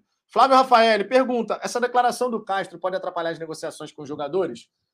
Não levo para esse lado, porque, sinceramente, não é novidade para ninguém a questão de centro de treinamento e estrutura no Botafogo. Os jogadores que estão vindo sabem da, da situação. O Botafogo não vai chegar e mentir, dizer que, ah, não, pode ficar tranquilo, que o nosso centro de treinamento é tudo lindo, maravilhoso, perfeito. Porque se você fizer isso, no primeiro momento que o cara chegar aqui para assinar o contrato, for olhar e falar, pô, você tá, tá de sacanagem, eu não vou assinar o contrato. Então o Botafogo tem que ser realista, cara. Botafogo ele tem que jogar real, ele tem que chegar e falar de fato a situação para o cara que está pensando em vir ou não chegar e fazer a, a decisão dele, né? Mas não inventar alguma coisa, por exemplo. Mendola da Silva, essa organizada que foi protestar no Espaço Lonier, pisou na bola, repercutiu muito mal. Ah, cara, eu já falei, já dei minha opinião aqui. Não acho que a gente tem que ficar remoendo essa história eternamente. Já aconteceu, está no passado. E eu repito mais uma vez: certos temas aqui, se você fica toda hora batendo na mesma tecla, são temas que dividem a torcida. Eu já dei minha opinião, vocês sabem muito bem, falei aqui, não, não concordo, não vou aplaudir entrar em CT, já falei, mas não vou ficar remoendo isso eternamente. Já aconteceu, já está no passado, e a gente tem que seguir adiante, porque para separar, para desunir torcida, já tem muita gente. Imprensa tradicional, rival, não sei o quê, um monte de coisa. Então a gente tem que buscar o máximo dentro do Botafogo. Quando eu falo dentro do Botafogo, eu não estou falando literalmente dentro do Botafogo, estou falando a gente, como torcedor. A gente tem que buscar o máximo, mesmo que a gente discorde de algo. Passou aquele momento, então a gente anda para frente. Porque se a gente ficar toda hora trazendo alguma coisa, trazendo alguma coisa, a gente fica alimentando algo que está desunindo a galera. E a gente precisa disso aqui, ó. A gente precisa de um de mão dada com o outro, porque o Botafogo precisa da gente. O Botafogo precisa da gente assim. Precisa da gente daquele jeito ali, todo mundo junto, apoiando, incentivando, sem perder o senso crítico. Esse é um ponto fundamental. Jean Emerson, suas análises são ótimas, Vitor. Obrigado, cara. Agradeço aí a, a moral, o elogio, o carinho também. Felipe Moraes, ele não pode querer ensinar torcedor a torcer. Brasilzão é assim mesmo, infelizmente. Não acho que seja infelizmente. É da nossa cultura, cara. A nossa cultura é essa. A nossa cultura coloca o cara no pedestal quando o time vence uma sequência de partidas e coloca o cara na, na sarjeta quando o time perde uma sequência de partidas. A nossa cultura de futebol brasileiro não tolera resultados negativos. Mesmo que seja um, dois. Não tolera. Perdeu. Muitas vezes a gente vê no chat no pós-jogo. Perdeu, ninguém presta. Só tem jogador bosta no Botafogo. Ganhou, o time está sensacional, a gente vai arrumar o título. Vocês sabem como é que é. Então faz parte da cultura. Deixando claro, isso não é só com o Botafogo, não, tá? Isso é qualquer time no futebol brasileiro. O São Paulo venceu o Palmeiras pela Copa do Brasil, mas perdeu no Campeonato Brasileiro por 2 a 1 tomando a virada em três minutos no fim da partida. Pega a opinião dos São Paulinos depois do jogo do Brasileiro e pega a opinião dos São Paulinos depois de vencer por 1 a 0 na Copa do Brasil. Certamente a gente está falando de 880. Um treinador bosta que não serve para nada e um treinador que deu um nó tático depois no outro jogo, vencendo por 1 a 0 é o futebol brasileiro, cara. Nosso futebol, ele é assim. Nosso futebol, ele é assim. É da nossa cultura. Carlos Capitão, infelizmente, essa parte da nossa cultura é uma M, minha opinião. É o que eu falei. Seria mais saudável a gente não ser esse 880 eterno. Seria saudável. Mas é difícil mudar essa cabeça do torcedor. É difícil. A gente vai brigar pelo título quando ganha dois jogos seguidos e a gente vai ser rebaixado ou já está rebaixado quando perde dois jogos seguidos, ou três ou quatro jogos seguidos. Ferrou, esse time vai ser rebaixado, é pensar em 2023 já. A gente já, escut... já leu isso no chat, vocês sabem disso. Vocês que acompanham o Fala Fogão sabem disso. A gente já viu isso no chat. Então, realmente é algo que chama a atenção, mas a gente não vai conseguir mudar essa história da noite para o dia. A questão de, de mudar esse tipo de pensamento demanda muito tempo, não é em um ano, dois anos, cinco anos. A gente está falando de uma mudança de mentalidade em relação a como a gente enxerga o futebol. Isso aí é papo, meu irmão, para daqui a 50 anos ter gente debatendo sobre isso e, de repente, ainda não ter mudado nada. Tá entendendo? ainda tem isso. Rodrigo Calixto, eu tenho certeza que ele sabia como era o futebol brasileiro. Vi chorar em entrevista é complicado, mas estou contigo, Castro. Não acho que é choro, eu acho que ele jogou aberto. Ele passou o sentimento dele. Não vi em momento algum ele ficar lamuriando em cima disso. Ele comentou. Foi algo que aconteceu, não vou esquecer nem o que aconteceu de bom, nem o que aconteceu de ruim. Me fez refletir. E é isso. Ele jogou aberto ali. Eu não vi lamúria, não vi essa coisa de ficar, ai meu Deus, não sei o quê. Eu honestamente não encarei dessa forma obviamente, minha visão do, dos fatos, né? Minha visão da maneira como a coisa aconteceu. Virgílio Oliveira. Na verdade, o RL Souza respondendo o Virgílio Oliveira. Ontem levei meu pai, 93 anos, no jogo do Flu. 48, 49, 50. Saímos, ele convocou meus filhos, netos, sobrinhos, netos. Flu tá bem, mas o Bota vai ganhar. O Bota vai ganhar, exatamente. Já avisa pro seu coroa, o Bota vai ganhar, amigo. E a RL, cuidado na hora de comemorar. Não comemore, não esboce reação de comemoração, por favor, meu querido. Depois eu quero saber qual foi sua reação na arquibancada, hein? Mas acompanhe sim o seu coroa. É muito bom. Eu, eu meu pai não está mais aqui, né? Mas foi, eu tive um momento muito marcante com meu pai na, na arquibancada. Manuel Ribeiro, Vitão, já pensou se ele estivesse no Corinthians? A pressão também ia existir, cara. É, é, é algo que não é do, da vivência dele. E ele vai ter que se adaptar. E, na verdade, ele já está se adaptando. Tanto é que ele Teve uma hora aqui que eu anotei até, para não esquecer. Ele fala aqui, ó. Percebeu que projetos são resultados. É claro que o projeto não é só resultado. Mas quando ele fala perce, percebi que projetos são resultados, ele está deixando bem claro: é, eu tenho que gerar resultado, porque não adianta eu ter essa cabeça de dois, três anos, porque eu vou ser cobrado para cacete no agora. E vai ser mesmo, porque é, é Botafogo, amigos. Não vai deixar de ter pressão, porque existe um projeto. Agora é aquela história. E a gente, e a gente fala aqui, o projeto ele é maior do que o Castro. Ele é maior do que os jogadores que hoje estão no Botafogo e ele vai ser se perpetuar ao longo do tempo. Porque é, é o que já, fui, já escreveram até aqui no chat. Cara, quando você tem a possibilidade de construir um CT, melhorar a estrutura, tudo isso é um legado que você deixa ao longo do tempo. Daqui a 100 anos, você transformando o Botafogo porra, com uma estrutura maneira e tal, daqui a 100 anos o Botafogo ainda vai estar usufruindo, claro, com modernização, tudo mais que acontece ao longo do tempo, mas o Botafogo vai seguir usufruindo de uma estrutura. A gente não vai estar mais aqui para ver, mas a gente sabe que o horizonte vai ser muito diferente do que a gente tinha até então. Esse é um ponto. Projetos acontecem ao longo do tempo. Essa é uma fala que o Castro tem razão. Mas quando a gente fala de futebol, não dá para desgarrar o que é o projeto do que é resultado. A gente pode contemporizar em dado momento do tempo. Ah, o time está começando, o trabalho está só agora, não sei o quê. A gente contemporiza, a gente avalia, a gente analisa essa questão. Mas não dá para a gente simplesmente, ah, é o projeto que precisa de tempo e também a gente não tem que se preocupar com os resultados. Não, isso não existe. Isso não existe, isso é futebol, e no futebol resultados são necessários. Minha gente, queria agradecer imensamente a presença de todos vocês aqui nessa resenha. Tá? A gente trouxe aqui as declarações do, do Castro, declarações importantes. Dei minha opinião aqui, falei aquilo que eu achava que era necessário falar em relação àquilo que foi comentado pelo treinador. Eu espero que vocês tenham gostado aqui da resenha. Eu sempre adoro fazer essa resenha com vocês, sabem disso. Amo de paixão fazer isso aqui. Estarei de volta amanhã, uma da tarde, sábado, uma da tarde, na hora do almoço, tem resenha. E estarei aqui justamente para a gente poder falar das novidades do Botafogo certo? Lembrando que nesse sábado tem rodada dupla. Hora do almoço, uma da tarde, 22 horas pré-jogo de Botafogo e Fluminense. Afinal de contas, no domingo, 16 horas, temos o clássico no estádio Newton Santos. Programação do fim de semana, hein? resenha no almoço, uma da tarde nesse sábado, pré-jogo no sábado às 22 horas e pós-jogo no domingo às 22 horas. Lembrando que no domingo, na hora do almoço, por volta de meio-dia, a gente tem o resumão da semana, um vídeo semanal aqui falando de tudo que aconteceu na semana do Botafogo. Fechou? É essa a programação do fim de semana. Muito obrigado a todos vocês, muito obrigado pela moral, pela presença. Tamo junto. Tô indo nessa. Vai ser um fim de semana glorioso com vitória do nosso Botafogo para colocar um sorriso, novo sorriso no rosto de cada torcedor botafoguense. Beleza? Um grande abraço, um beijo no coração de todos. Tamo junto. Amanhã eu tô de volta, mas nesse momento, fui!